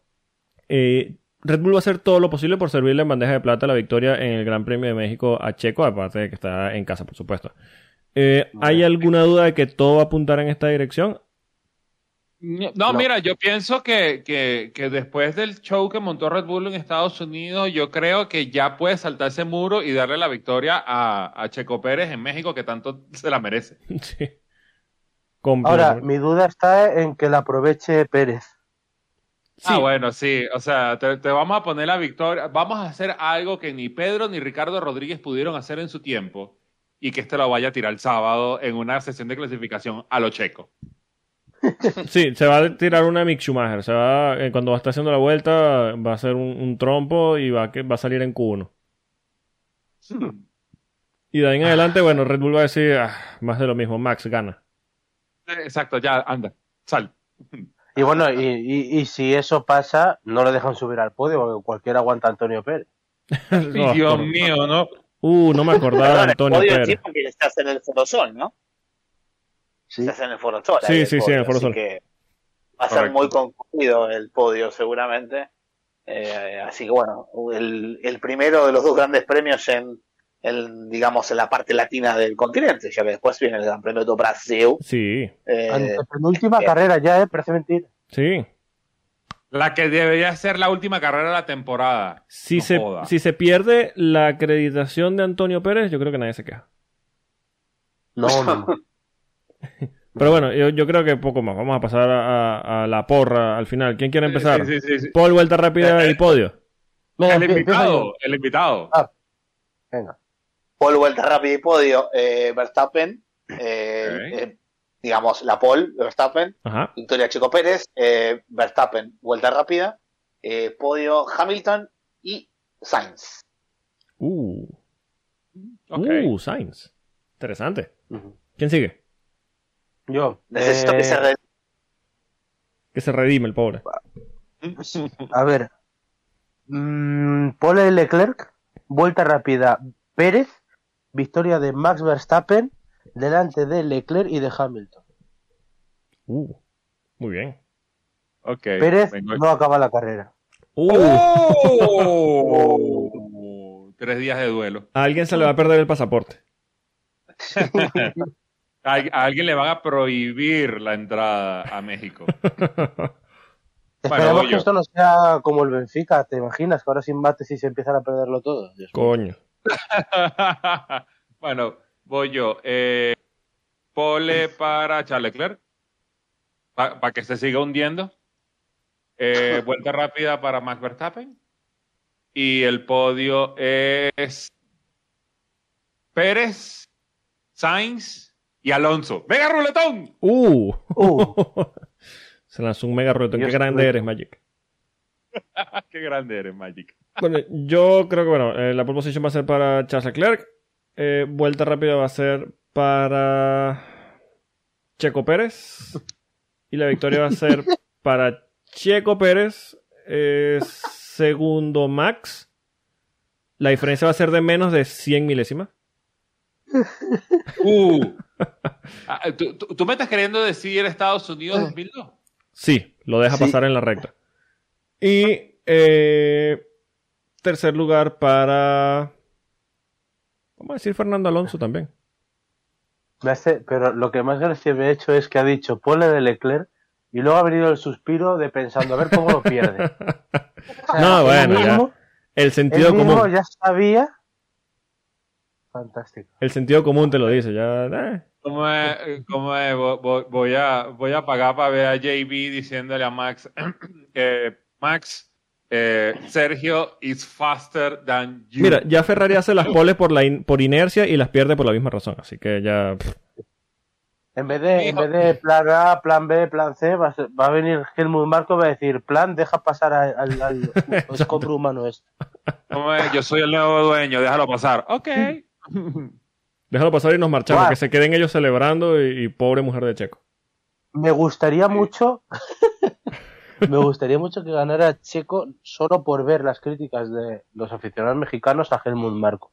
Porque debe haber una cantidad de odio Sí, guardada sí, y con sí, razón. sí, sí. Bueno, señores, eh, yo creo que con esto eh, podemos ir cerrando este episodio. No sabemos todavía cómo queda el tema de, de Haas. Eh, sabemos que, bueno, a Red Bull no le van a hacer nada, al PIN posiblemente sí. Eh, pero bueno, todavía no, no lo sabemos. De momento, eh, pueden seguir al señor Esteban en Twitter en arroba e García Press, Press con doble S. Eh, al señor Reyes lo pueden seguir en arroba a Reyes Motors. Al señor Carballo lo pueden seguir en arroba Rubén eh, underscroll DXT. A nosotros nos pueden seguir en arroba efecto cuanda. Pueden escucharnos y suscribirse en todas las plataformas de podcast conocidas por la humanidad y alguna conocida por los marcianos. Señores, gracias por acompañarme en este nuevo episodio de Efecto Cuanda, ya con ambos eh, campeonatos decididos. Pues nada, un placer. Un placer y ya vamos a por la antepenúltima en el siempre agradable circuito de México, Autódromo Hermano Rodríguez, que nos dará seguro un gran espectáculo. Así que, bonita tarde será.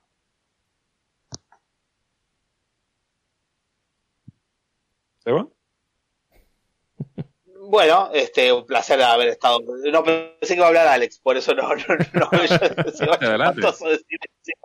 Eh, no, no, por supuesto, un placer estar otra vez este, con ustedes aquí en eh, grabando Efecto Cuanda. Espero que a la gente le guste tanto como a nosotros este poder hacerle. Bueno, veremos qué tal la semana que viene con el Gran Premio de México, cabrones. A ver qué, qué nos depara la tierra del Chavo del Ocho, este, Luis Miguel y Talía en este sentido. Y bueno, si Checo Pérez puede en efecto lograr ese esperado triunfo en el Gran Premio de casa, este, y bueno, eh, terminar de hacer historia en la Fórmula 1, que ya vendría tiempo para eso. Y bueno, este, el cierre de la temporada, se nos viene el Mundial y, y demás, así que bueno, este, veremos qué, qué termina qué termina pasando con estas últimas carreras, a ver si hay alguna, digamos, cosa que nos sorprenda o no, pero bueno, en definitiva creo que este todo está dado para, para Checo. Ese es el escenario, pero Sí. bueno, pueden pasar muchas cosas ahí en el autódromo que lleva el nombre de los hermanos Rodríguez en la capital mexicana. Sí, Ya verás cómo Ferrari sí que nos sorprende. típico. Bueno, señores, nos escuchamos la próxima semana. Adiós. Vale, pues, chao, chao. Adiós.